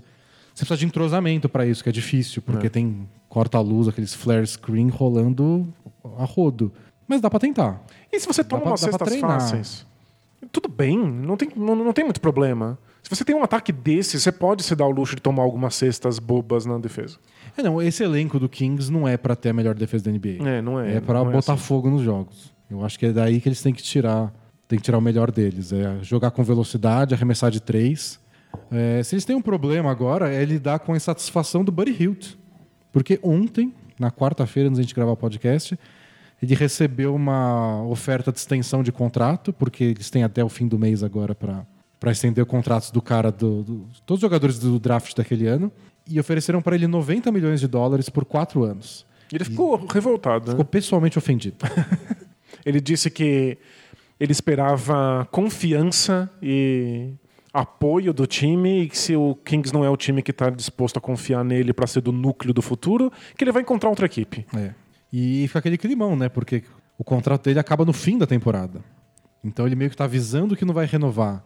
Mas aí o time quer ficar com ele, vai tentar trocar, vai ceder e aumentar a oferta. É, le- lembrando que o Buddy Hield saiu caro pro Kings. Foi, Foi na, na, troca do Cousins. na troca do Cousins. Mas É, bem que deu tudo certo. No Cousins não, não aconteceu nada depois daquilo. Sem dúvida, mas se você não vai ficar com o Buddy Hield, talvez você queira trocar ele agora. É, é, é uma você- polêmica que esse time não precisava. Mas né? você tá trocando o Buddy Hilde pra um time que sabe. Tipo, ah, eu aceito receber o Buddy Hilde. Sabendo que falta um ano de contrato e que ele quer receber mais de 100 milhões de contrato. Pois é. Ou seja, alguém precisa acreditar nesse cara. E se o Kings não acredita, por que, que o outro time acreditaria? É. O Kings está nessa situação em que o time não é bom o bastante para saber que o Buddy Hield é a peça que falta para lutar pelo título, mas também não é um time muito visado por free agents, então você não pode perder jogador bom a troco de nada. E é um time muito promissor, mas times promissores é, é difícil prever onde eles vão parar. Tipo, em algum dado momento de 2013, o Warriors era um time promissor. Dava pra saber que ia ser o time da década? Não. Não. O Celtics era um time super promissor. E aí deu errado. Não. Então é difícil saber o, o limite, o que vai acontecer. O ideal pro Kings é esperar mais um pouco. É, não dá para saber. O ideal pro Kings é ver uma temporada inteira de Fox, que é agora o terceiro ano do Aaron Fox, o segundo do Bagley, o Buddy Hill já como um dos veteranos, entre aspas, do time.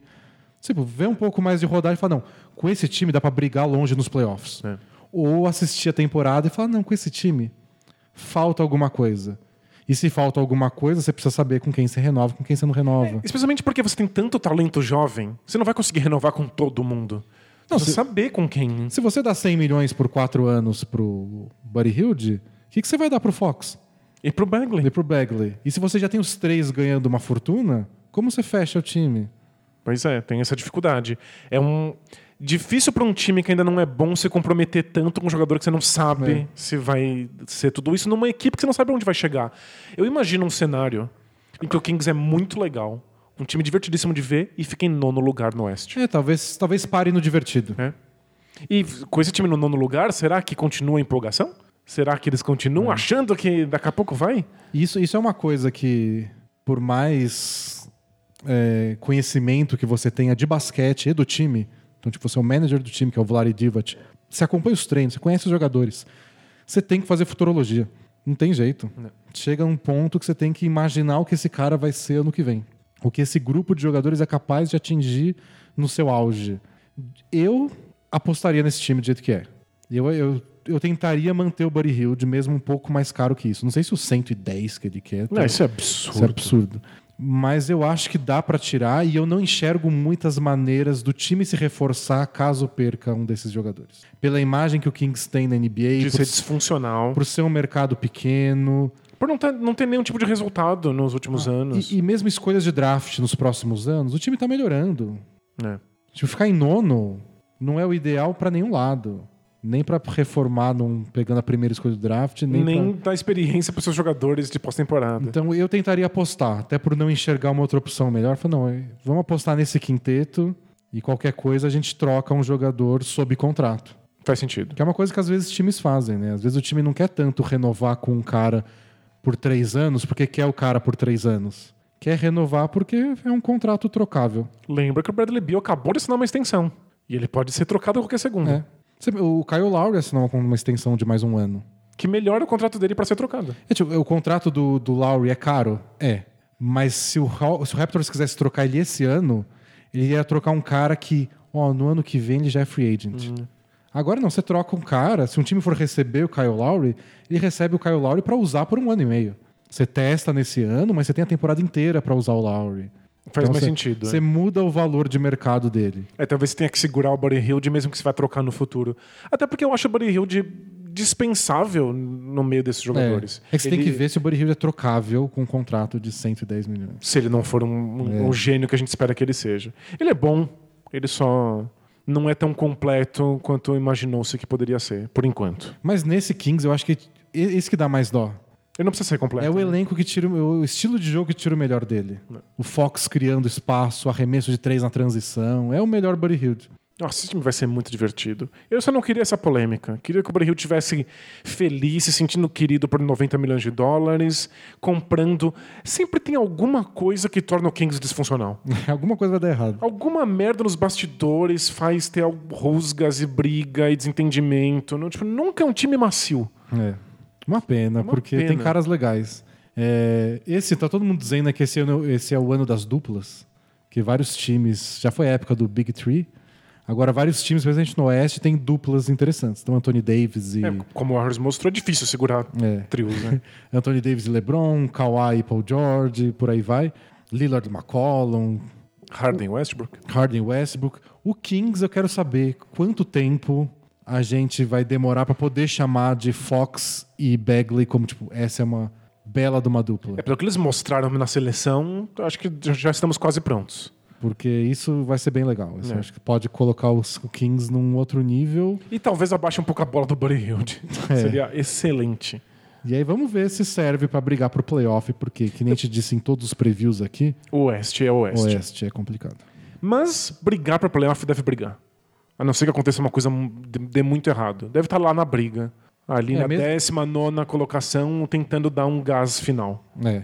Bom, o último time pra gente analisar neste episódio e em todo o preview Ai, nossa, é o último momento antes de começar a temporada. é o Phoenix Suns. Phoenix Suns que teve como grande contratação Rick Rubio, É, você e o Rubio estão muito felizes. também conhecido como MVP da Copa do Mundo, campeão mundial pela Espanha.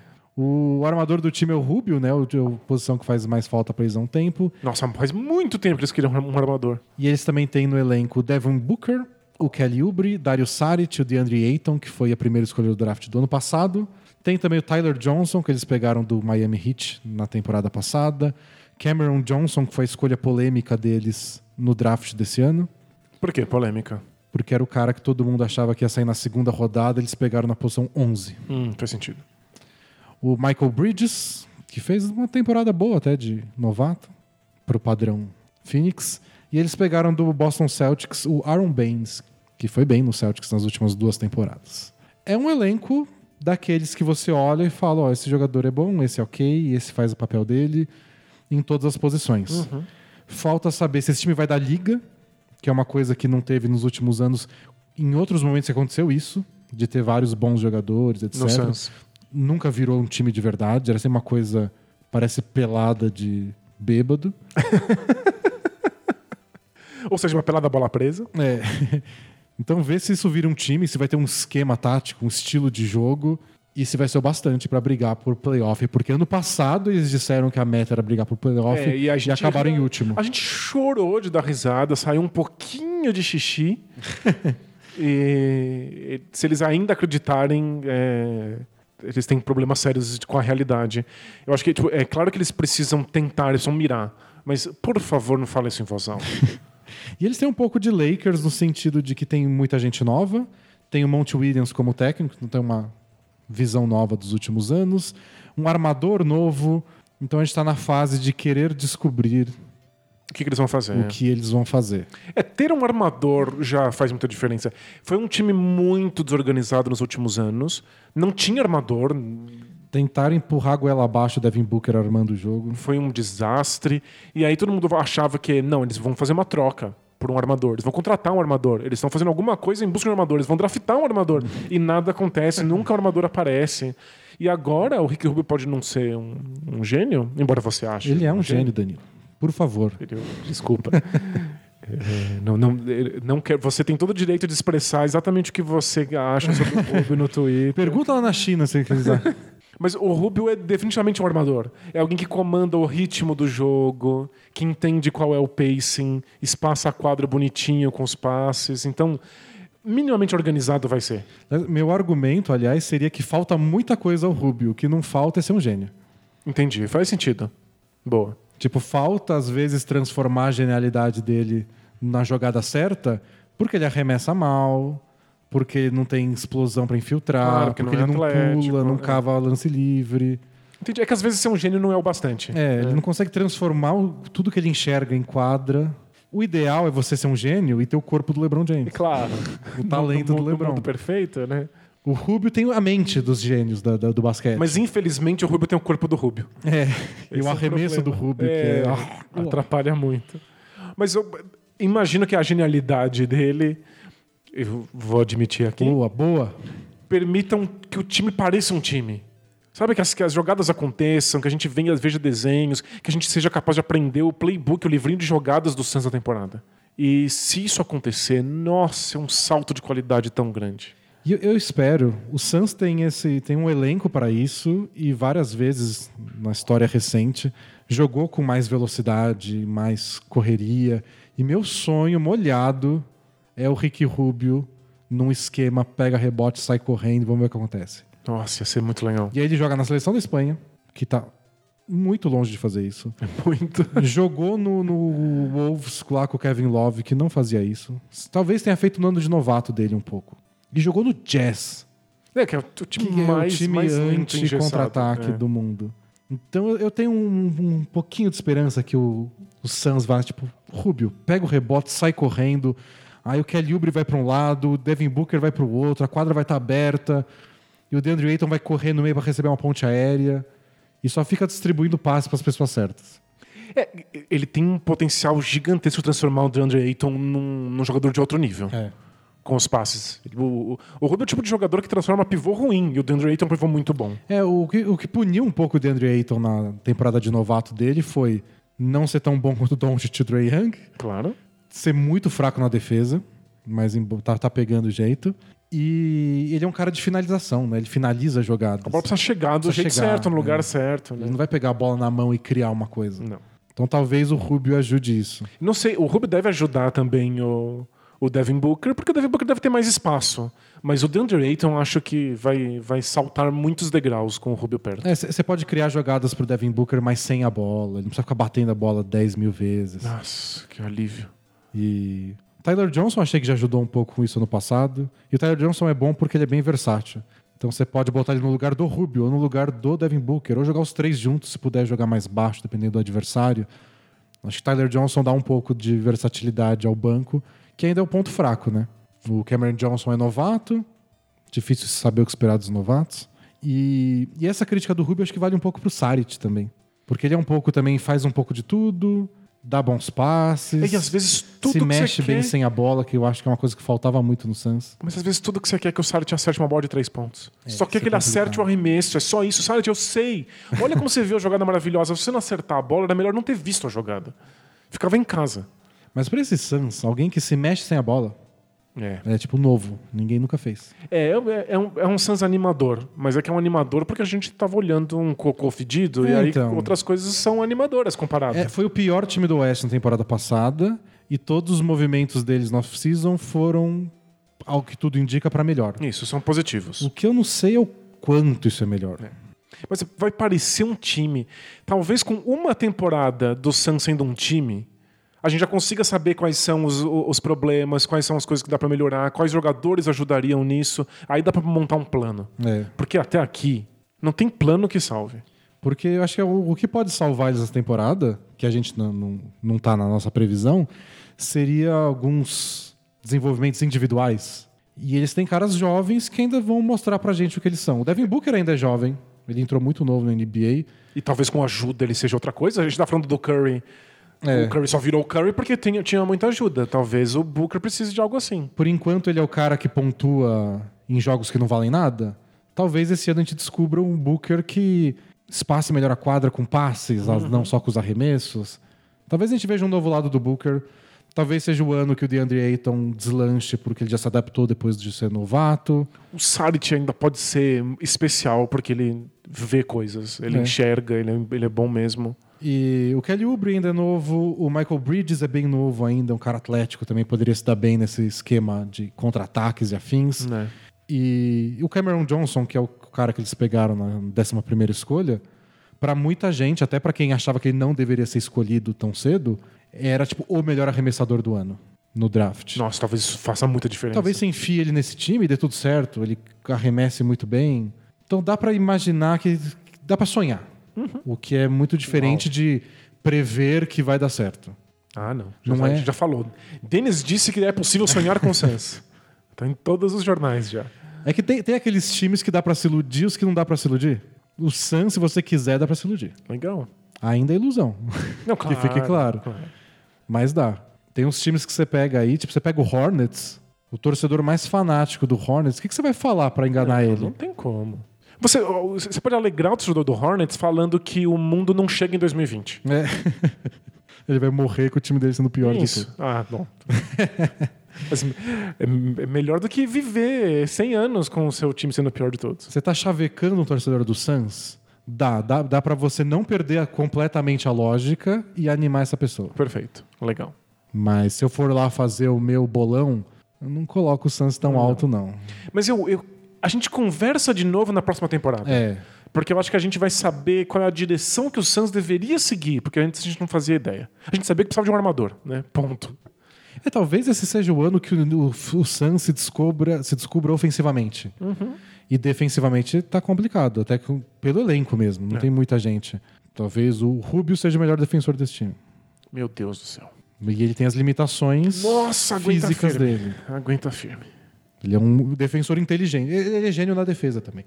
Ele é, ele é. Se ele tivesse os- os braços do, do Dalcin, Tipo, né? Ele se posiciona bem e sabe o que tá acontecendo em volta dele. E aí chega um cara com o triplo do tamanho e passa por ele em terra. Que, aliás, a- a- abraços pro Curry, porque apesar de ter um corpo mirrado, não, não, não sofre esse tipo de coisa. Às, vezes, às vezes sofre. É. Mas é tipo, O Rubio é muito mais facilmente caras, co- caras como. Rubio e Curry às vezes não recebem os elogios que mereciam pela defesa porque falta essa parte física. Mas o Rubio tem leitura de jogo É. excepcional, rouba muito bem bola, Ataca a linha de passe. No, no- no esquema certo, o Rubio teria tido outra carreira, né? é, cair no Wolves nunca é um, um bom começo de Aí carreira. caiu num jazz também que não fazia sentido pra ele, né? Que queria dele coisas que não, não faziam sentido. Bom, vamos responder perguntas? Vamos responder poucas perguntas. Pouquíssimas perguntas, porque foi gigante esse podcast, como a gente esperava, né? A gente É avisou. claro, a gente sabia. Então, Both Things Play Hard. Bora. Are we having fun yet? Both teams play hard, man. Both teams play hard. It's not supposed to be easy. I mean, listen, we talking about practice. Not a game, not a game, not a game. We talking about practice. I want some nasty. Both teams play hard. Both teams play hard. God bless and good night. A primeira pergunta é do fã do Jeremy Lin, o famoso cara do feijão. Lembra o cara do feijão que não queria falar pra mulher que o feijão era ruim? Sei, sei. Inclusive, conheci pessoalmente aí numa Sim. pelada. E diz assim: Olá, DD, tudo jóia? Tudo já. Sou o cara do feijão, lembram? Claro. Opa. Ouvindo o último programa, me identifiquei com a história do Carmelo Anthony, o Iverson dos anos 2010. Que era o nosso amigo que está estudando comunicação, não consegue estágio, não consegue trabalho, Entendi. está trabalhando de Uber, não consegue parar nem para fazer xixi no meio do, do, do expediente. Ele diz assim, ó. Cursei comunicação e lembro da minha busca por estágio. Já não bastasse ter que fazer Enem para concorrer à bolsa e passar um ano trabalhando e guardando grana para ter uma reserva de emergência, ainda rolou a insegurança de não poder largar o emprego que eu já tinha para fazer o estágio que eu finalmente encontrei em comunicação. Já que eu só consegui 50% de bolsa e precisava pagar o resto da faculdade. Putz. Na época eu tinha um emprego que até pagava bem e me dava alguns benefícios, mas era completamente fora da área que eu pleiteava. Então ele tinha um trabalho que não era de comunicação, Conseguiu alguma conseguiu coisa? estágio, mas não queria sair porque ele não ia poder pagar a faculdade de comunicação. Nossa, péssimo. Aí ele continua, e bateu um monte de neura. Os estágios pagavam mal e mal dava para bancar a mensalidade. E eu ainda tinha que ajudar em casa, tinha convênio, alimentação, transporte fornecidos por a empresa. Eu era novo e tinha que decidir em lidar com a frustração de ouvir toda a família dizendo que eu larguei um bom emprego para ficar num estágio, ou ficar num emprego extremamente frustrante e bem triste para mim, e ainda ter que aturar a família me falando que a faculdade não serviu para nada. Eu não- Família é difícil, né? É, o, o que eu entendi aí é que a família é um problema. Não, mas às vezes a gente tá em situações que parece que os dois lados são uma pequena derrota, né? É. Aí ele continua. Bom, eu não precisei tomar nenhuma decisão, já que a empresa que eu estava trabalhando faliu e aí me demitiu. Ok. Aproveitei e corri atrás do estágio. Fiquei um mês sem emprego, mas com a minha reserva financeira consegui segurar e aí depois fui indicado para uma colega de trabalho que hoje é minha esposa. Olha só, Então a futura esposa conseguiu finalmente um, um trabalho para ele. super fofo. Depois disso, disso, eu tive vários momentos de dificuldade na profissão, o que é uma constante na, na comunicação também. Ele comenta isso ou você? ou- Eu, ou esse foi um parênteses meu. Passei um ano desempregado e nesse período fiz de tudo. Varri chão, fui vendedor ambulante, garçom e fazia serviços gerais para familiares. Cheguei a arrumar um emprego como auxiliar de cozinha e, três meses depois, era chefe do lugar, já que o titular pulou fora. Daí veio minha experiência em fazer feijão. Gente. Nesse tempo não desisti da área de comunicação, mas precisava comer. Assim que o restaurante que eu trabalhava faliu, é uma maldição minha, Ele, ele pisa vai, vai falência. eu recebi uma proposta da área de comunicação. Uma ex-chefe me chamou para ser braço direito dela numa conta de relações públicas. Acabei ficando mais tempo que ela no emprego. mas, assim que, mas assim que ela pôde, me contratou para acompanhá-la em outra oportunidade. Porque o anterior faliu. É, provavelmente. Entre o período que fritei minha última coxinha de frango com jambu e hoje se passaram 19 meses. Hoje sou reconhecido na área, conheço muita gente e mesmo assim não estou garantindo emprego nenhum. A área tem dessas coisas. Faz parte. Tento fazer o meu melhor e caso as pessoas que estão ao meu redor forem indicar alguém, eu tenho grande chance de ser o sortudo. Então ele formou uma boa Rede. de- Rede. Faz sentido. que também é uma coisa difícil de começar, mas que depois vai meio que naturalmente. É. A área também tem dessas coisas. Quase todas as funções que assumi eu fui indicado por alguém. Isso não é demérito, as vagas são sempre para início urgente e dificilmente passam pelas 10 dinâmicas que o RH propõe. Não, faz parte. Tipo, ter. É. Assim como faz parte você ter formação em alguma dessas áreas ou ter um diploma para algumas coisas, faz parte também você conhecer pessoas que possam te indicar. É. Aí continua, voltando à sua história do amigo da semana passada. Se você quer o mesmo estágio, faça a prova do CIE e mande para mim um currículo. E ele deixou o e-mail ótimo. dele aqui. Então, amigo do podcast que está agora, nesse momento, dirigindo o seu Uber, pare o Uber no posto de gasolina, pega o celular e manda o currículo. Pro bolapresa.gmail.com. É, ou manda uma mensagem que a gente passa o e-mail do, do- desse novo. do cara do feijão. E aí vocês entram em contato um com o outro. Maravilhoso. É, a família Bola Presa ajuda a família Bola Presa. Isso. É, contatos também. É isso. Aí continua aqui. Faça o que está fazendo, continue se preparando, a oportunidade vai aparecer. E quando aparecer, você será o mais bem preparado. Além disso, recomendo terapia. Vai ajudar bastante. Forte abraço de um cara que pensou o mesmo que você e, mesmo depois de arrumar o emprego, chorava sozinho em casa.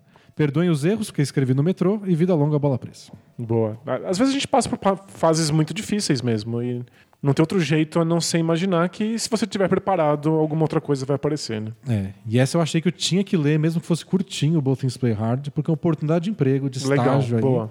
Então, amigo, mande aí a mensagem. Outra pergunta curta, vou até resumir. O Rodrigo de Souza Oliveira. Ele disse que tem 20 anos, mora no Rio de Janeiro e que quando entrar o primeiro salário vai assinar o Bola Presa. Legal, obrigado. Vou cobrar. Falou que vai assinar o Bola Presa e, e- e o- e o League Pass. Ele falou são os melhores gastos da minha vida curta de trabalhador. Tá certo. Tá certo. Ele- ok, a pergunta dele é pra, pra falar que ele começou a assistir na temporada passada, virou um torcedor do Raptors, ficou muito feliz com o título, mas que agora ele só vê gente desmerecendo o título. Porque o Warriors estava machucado e pipipi, popopó. E ele quer saber se vai acontecer assim pra sempre, se o título vai ficar manchado, se vai entrar pra história como um dos campeões mais fracos. E a minha dica é todo título é assim. Você lembra de algum título da NBA que não tenha um mané que vá na internet com- com um asterisco? Fala que todos os outros times daquela temporada eram ruins, ou que teve lesão, ou que tal time teve um, um- algum problema de no, no vestiário. Aí tem inclusive do tipo, ah, foi só porque um cara do seu time teve dor de barriga, entrou reserva e o reserva fez aquela cesta. Senão não teria ganhado, né? Tem, tem de tudo. Se você procurar na internet, e você não deveria fazer isso, sempre vai ter alguém questionando algum título. Tipo, o time foi em primeiro na temporada regular, ganhou tudo nos playoffs, varreu na final. É, mas também contra esse time. Mas ó, o, o, o que a história deixa, o que a gente vê acontecendo com a NBA, é que a narrativa geral ignora completamente esses asteriscos. Sempre vai ter gente questionando qualquer título na NBA e o público maior esquece completamente isso. Porque o cara foi campeão e pronto. É. E Tanto é que os jogadores começaram a perceber que ser campeão curava todas as mazelas. Não importa o ser, não importa como aconteceu, não importa se outro time era melhor e se machucou, ser campeão cura tudo. Então pode ter certeza que a história vai lembrar do, do título do Raptors muito melhor do que lembra hoje. Sim. E mesmo assim vai ter gente questionando como questiona tudo. E o, o que todo mundo tem que entender, e nunca vão entender, é que essas coisas fazem parte. Tem time que tem cara machucado, e tipo, ah, se o Warriors estivesse inteiro ia ser diferente? Talvez, mas não aconteceu. E bola pra frente, outro campeonato ano que vem. Você não precisa montar o campeonato platônico do ano. É, pois é. É Como seria acha- cada time ideal, enfrentando cada time ideal. É que tem muita gente que fala assim, ah, não, não foi mérito. Mas não é mérito do Raptors ter descansado o Kawhi Leonard por 20 jogos pra conseguir que ele tivesse saudável? E é um jogo.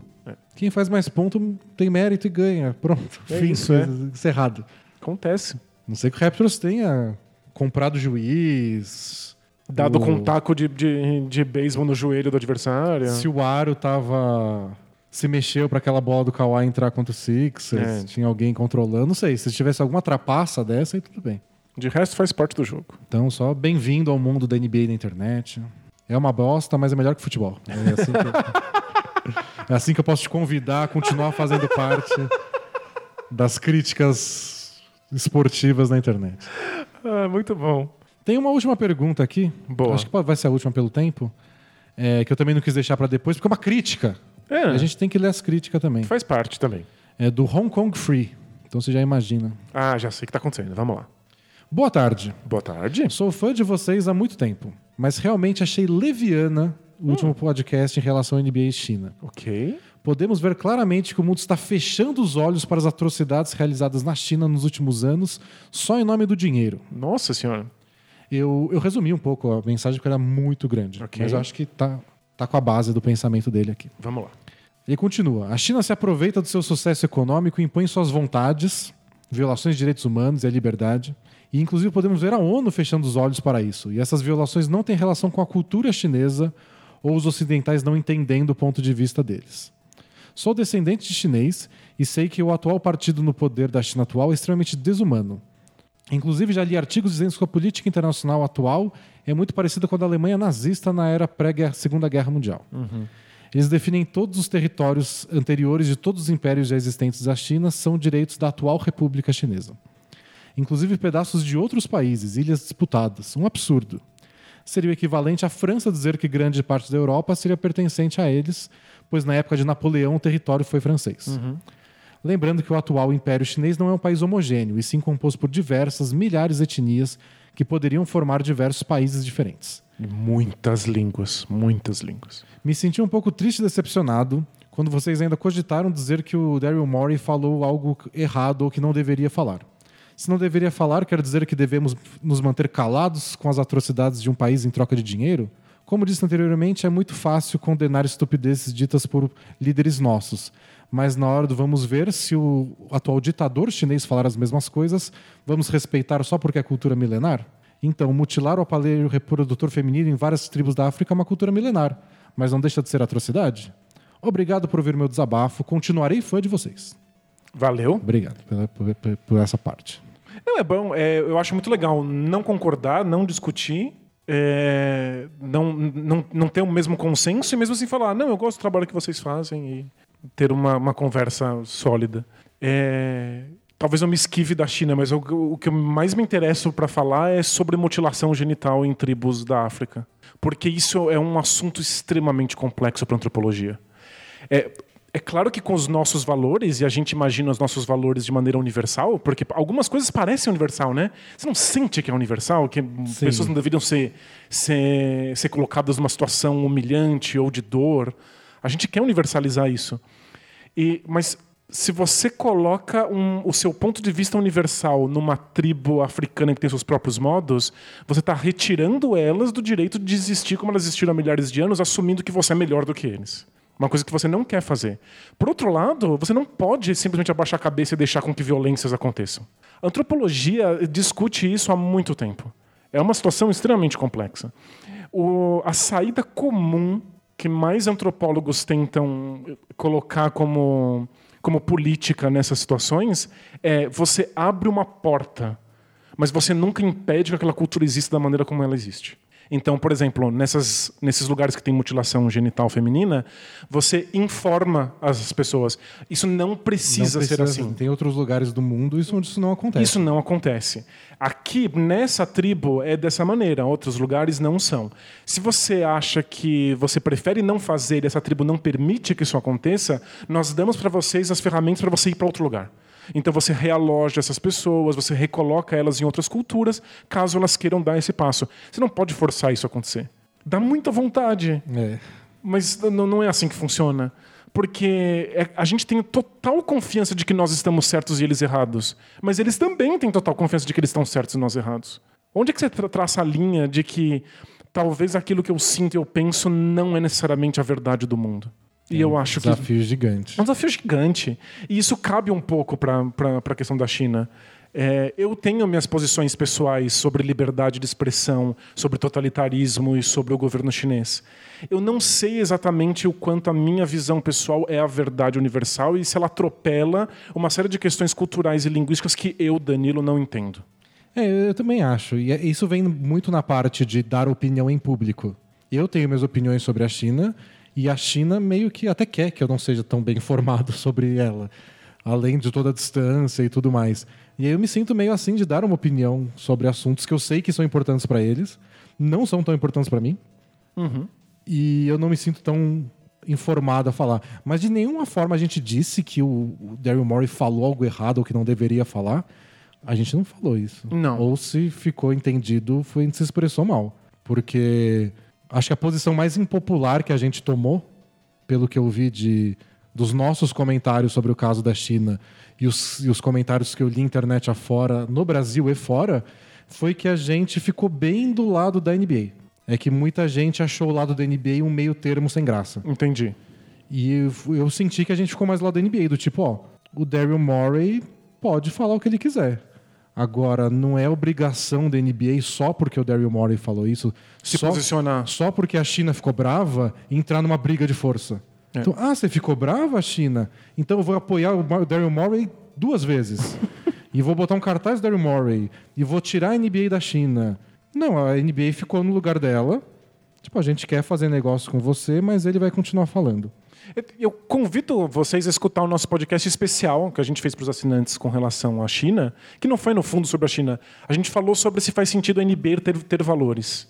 E alguns valores fundamentais, como a liberdade de expressão, faz.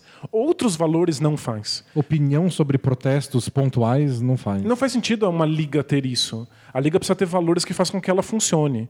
Então, faz sentido a NBA defender a liberdade de expressão. Mas não faz sentido a NBA ter uma posição específica sobre a questão chinesa. É, Tem gente que tem certeza que a China é uma ditadura e não permite liberdade de expressão. E os indícios pra gente levam a crer que isso é verdade. Sim. Mas a gente não tem total clareza sobre como está funcionando lá. Eu adoraria receber especialistas em China para falar sobre a ditadura e liberdade de expressão lá. Mas não é uma questão fácil. E, e tem outro lado, que é gente pedindo para a NBA não fazer negócios com a China até que essas coisas não sejam esclarecidas. Isso não é criar precedente para a NBA daqui a um tempo não estar fazendo negócio com ninguém? Dentro de casa até. Tipo, vai começar a achar coisas. Tem casos mais graves. A China, pelo tamanho que tem, pelo poder que ela ganhou nas últimas décadas, talvez as- os crimes dela possam ser mais graves. Mas e aí? Aí o Brasil faz alguma coisa e a NBA tem que vir aqui e fechar o escritório dela aqui. Porque não concorda com alguma questão que É. para a NBA é muito Quer séria. saber? A Amazônia está queimando muito. Eu vou fechar o escritório da NBA na Amazônia, no, no- no Brasil. É, a- a- nossa, é, seria uma possibilidade. É, a gente tem que tomar muito cuidado, mas muito, com essa sementinha de totalitarismo que existe dentro de cada um de nós. que sente uma coisa como verdade e como justa e que não quer conversar com o outro lado ou quer impor esse valor a- a- a- aos outros. E muitas vezes a gente faz isso com outros lados que são totalitários. Você, "É, esse cara é totalitário, a gente não pode conversar com ele. É, mas se você alimentar demais essa sementinha que tem em você, você é o próximo. É, Muito difícil. é bem difícil, mas entendo o seu lado de crítica à China, concordo com vários pontos. Sem dúvida não nenhuma. sou, tô longe de ser fã da China, mas não acho que a NBA fez mal. Não acho que a NBA fez mal em fazer negócios com a China décadas atrás. É, é até curioso que isso tenha virado um problema agora. Tipo, gente pedindo pra NBA sair da China. Tipo, semana passada não acontecia. É. E, e acho que a NBA fez bem no posicionamento deles. Não foi fácil, desagradou os dois lados, mas diplomacia às vezes é assim.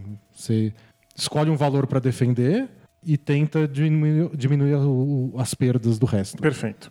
E a gente defendeu, eu acho, com todas as letras, que o Daryl Morey tem todo o direito de ter falado o que falou. É.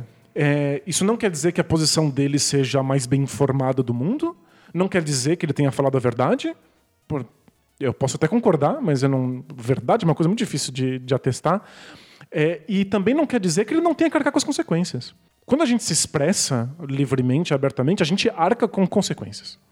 Inclusive, o LeBron James criticou isso. É, tipo- Existem consequências para você se expressar, Daryl. Você tem esse direito, mas as consequências são grandes e às vezes elas são para outras pessoas que não são você. É, isso vai para tudo, vai para os jogadores que estavam na China e ficaram lá é, com receio do que ia É, acontecer. isso é cagada. Porque tinha gente lá na China e vai saber se a China prende essa galera. É, mas mesmo pode não prender, pode constranger só. Criou um clima ruim. E tem, e tem coisas do tipo. Eu até te passei, né? O, o The Athletic estava contando. Tinham dois times da G-League, o afiliado do Rockets, o Rio Grande Valley Vipers e o do Dallas, eles estavam para fazer jogos de exibição na China. Então eles fecharam um contrato com vários jogadores da D-League para fazer o elenco desses dois times, que eles iam passar 15 dias lá, fazer amistosos. Sei que cada jogador ia receber quase 100 mil dólares por isso. E aí a China foi lá e cancelou as partidas. Não é o LeBron James que está perdendo milhões dos bilhões que eles têm. Não, é um jogador que mal é profissional ainda. E que ia ter uma chance de fazer dinheiro que ele nunca ia fazer tão cedo. E por causa de um tweet do Daryl Morey, por uma causa que eu nem sei se ele realmente se importa tanto. porque tem essa, né? Tem coisa que a gente sai defendendo por aí porque parece o certo Sim. e bola pra frente. É o assunto da semana, às vezes. E, e causou esse alvoroço todo NBA afora. É, isso não quer dizer que o Daryl não pode falar ou não deveria ter falado. Quer dizer que tem consequências. É, até eu acho confuso. E se eu fosse escolher um lado, acho que talvez eu tivesse mais do lado do Murray que dos outros. Mas talvez seja certo ele twittar isso na posição que ele tá. Mais difícil. E. Ou talvez vai lá e twitta, mas tenha um planejamento. o que, que eu vou fazer depois? Ele Porque não tem pensou. consequências. Ele não pensou que ia ter consequências É só isso e teve. que- Foi é. só isso. É. Bom, mas é isso. Essas mensagens mais urgentes que a gente tinha que ler. Críticas e estágios. E ficamos por aqui. Semana que vem, na segunda-feira, deve sair o podcast zero, que é basicamente o do ano passado. A gente vai republicar só para quem está entrando agora no mundo da NBA. Boa. Explica um pouco como funciona a NBA, o que é o bola presa e tudo mais. Se você já escutou, não precisa ouvir. Se você quer se iniciar, é, ouça e passe para os amiguinhos que estão começando nessa droga chamada NBA. E vamos curtir todos juntos esse incrível mundo da NBA que permite que a gente fale sobre tática, sobre estratégia e sobre Política externa. política externa, antropologia, noção de certo e errado. É, é um mundo incrível o mundo do esporte, de verdade. E semana que vem também começa a temporada da NBA, então o podcast da semana que vem vai ser para falar sobre jogos de verdade. Uau! Isso nem, é- nem, nem lembro como é. e se a gente tiver novidades aí sobre o evento que a gente vai fazer, é, a gente avisa. Sei que vai, vai ter um evento da gente numa lanchonete aqui de São Paulo para acompanhar jogos, comentar, interagir, comer hambúrguer, vegetariano até. Isso que é bom. E a gente dá informações aí nas redes tudo. Maravilha. Então valeu, pessoal. Até a próxima. Tchau! Tchau, tchau!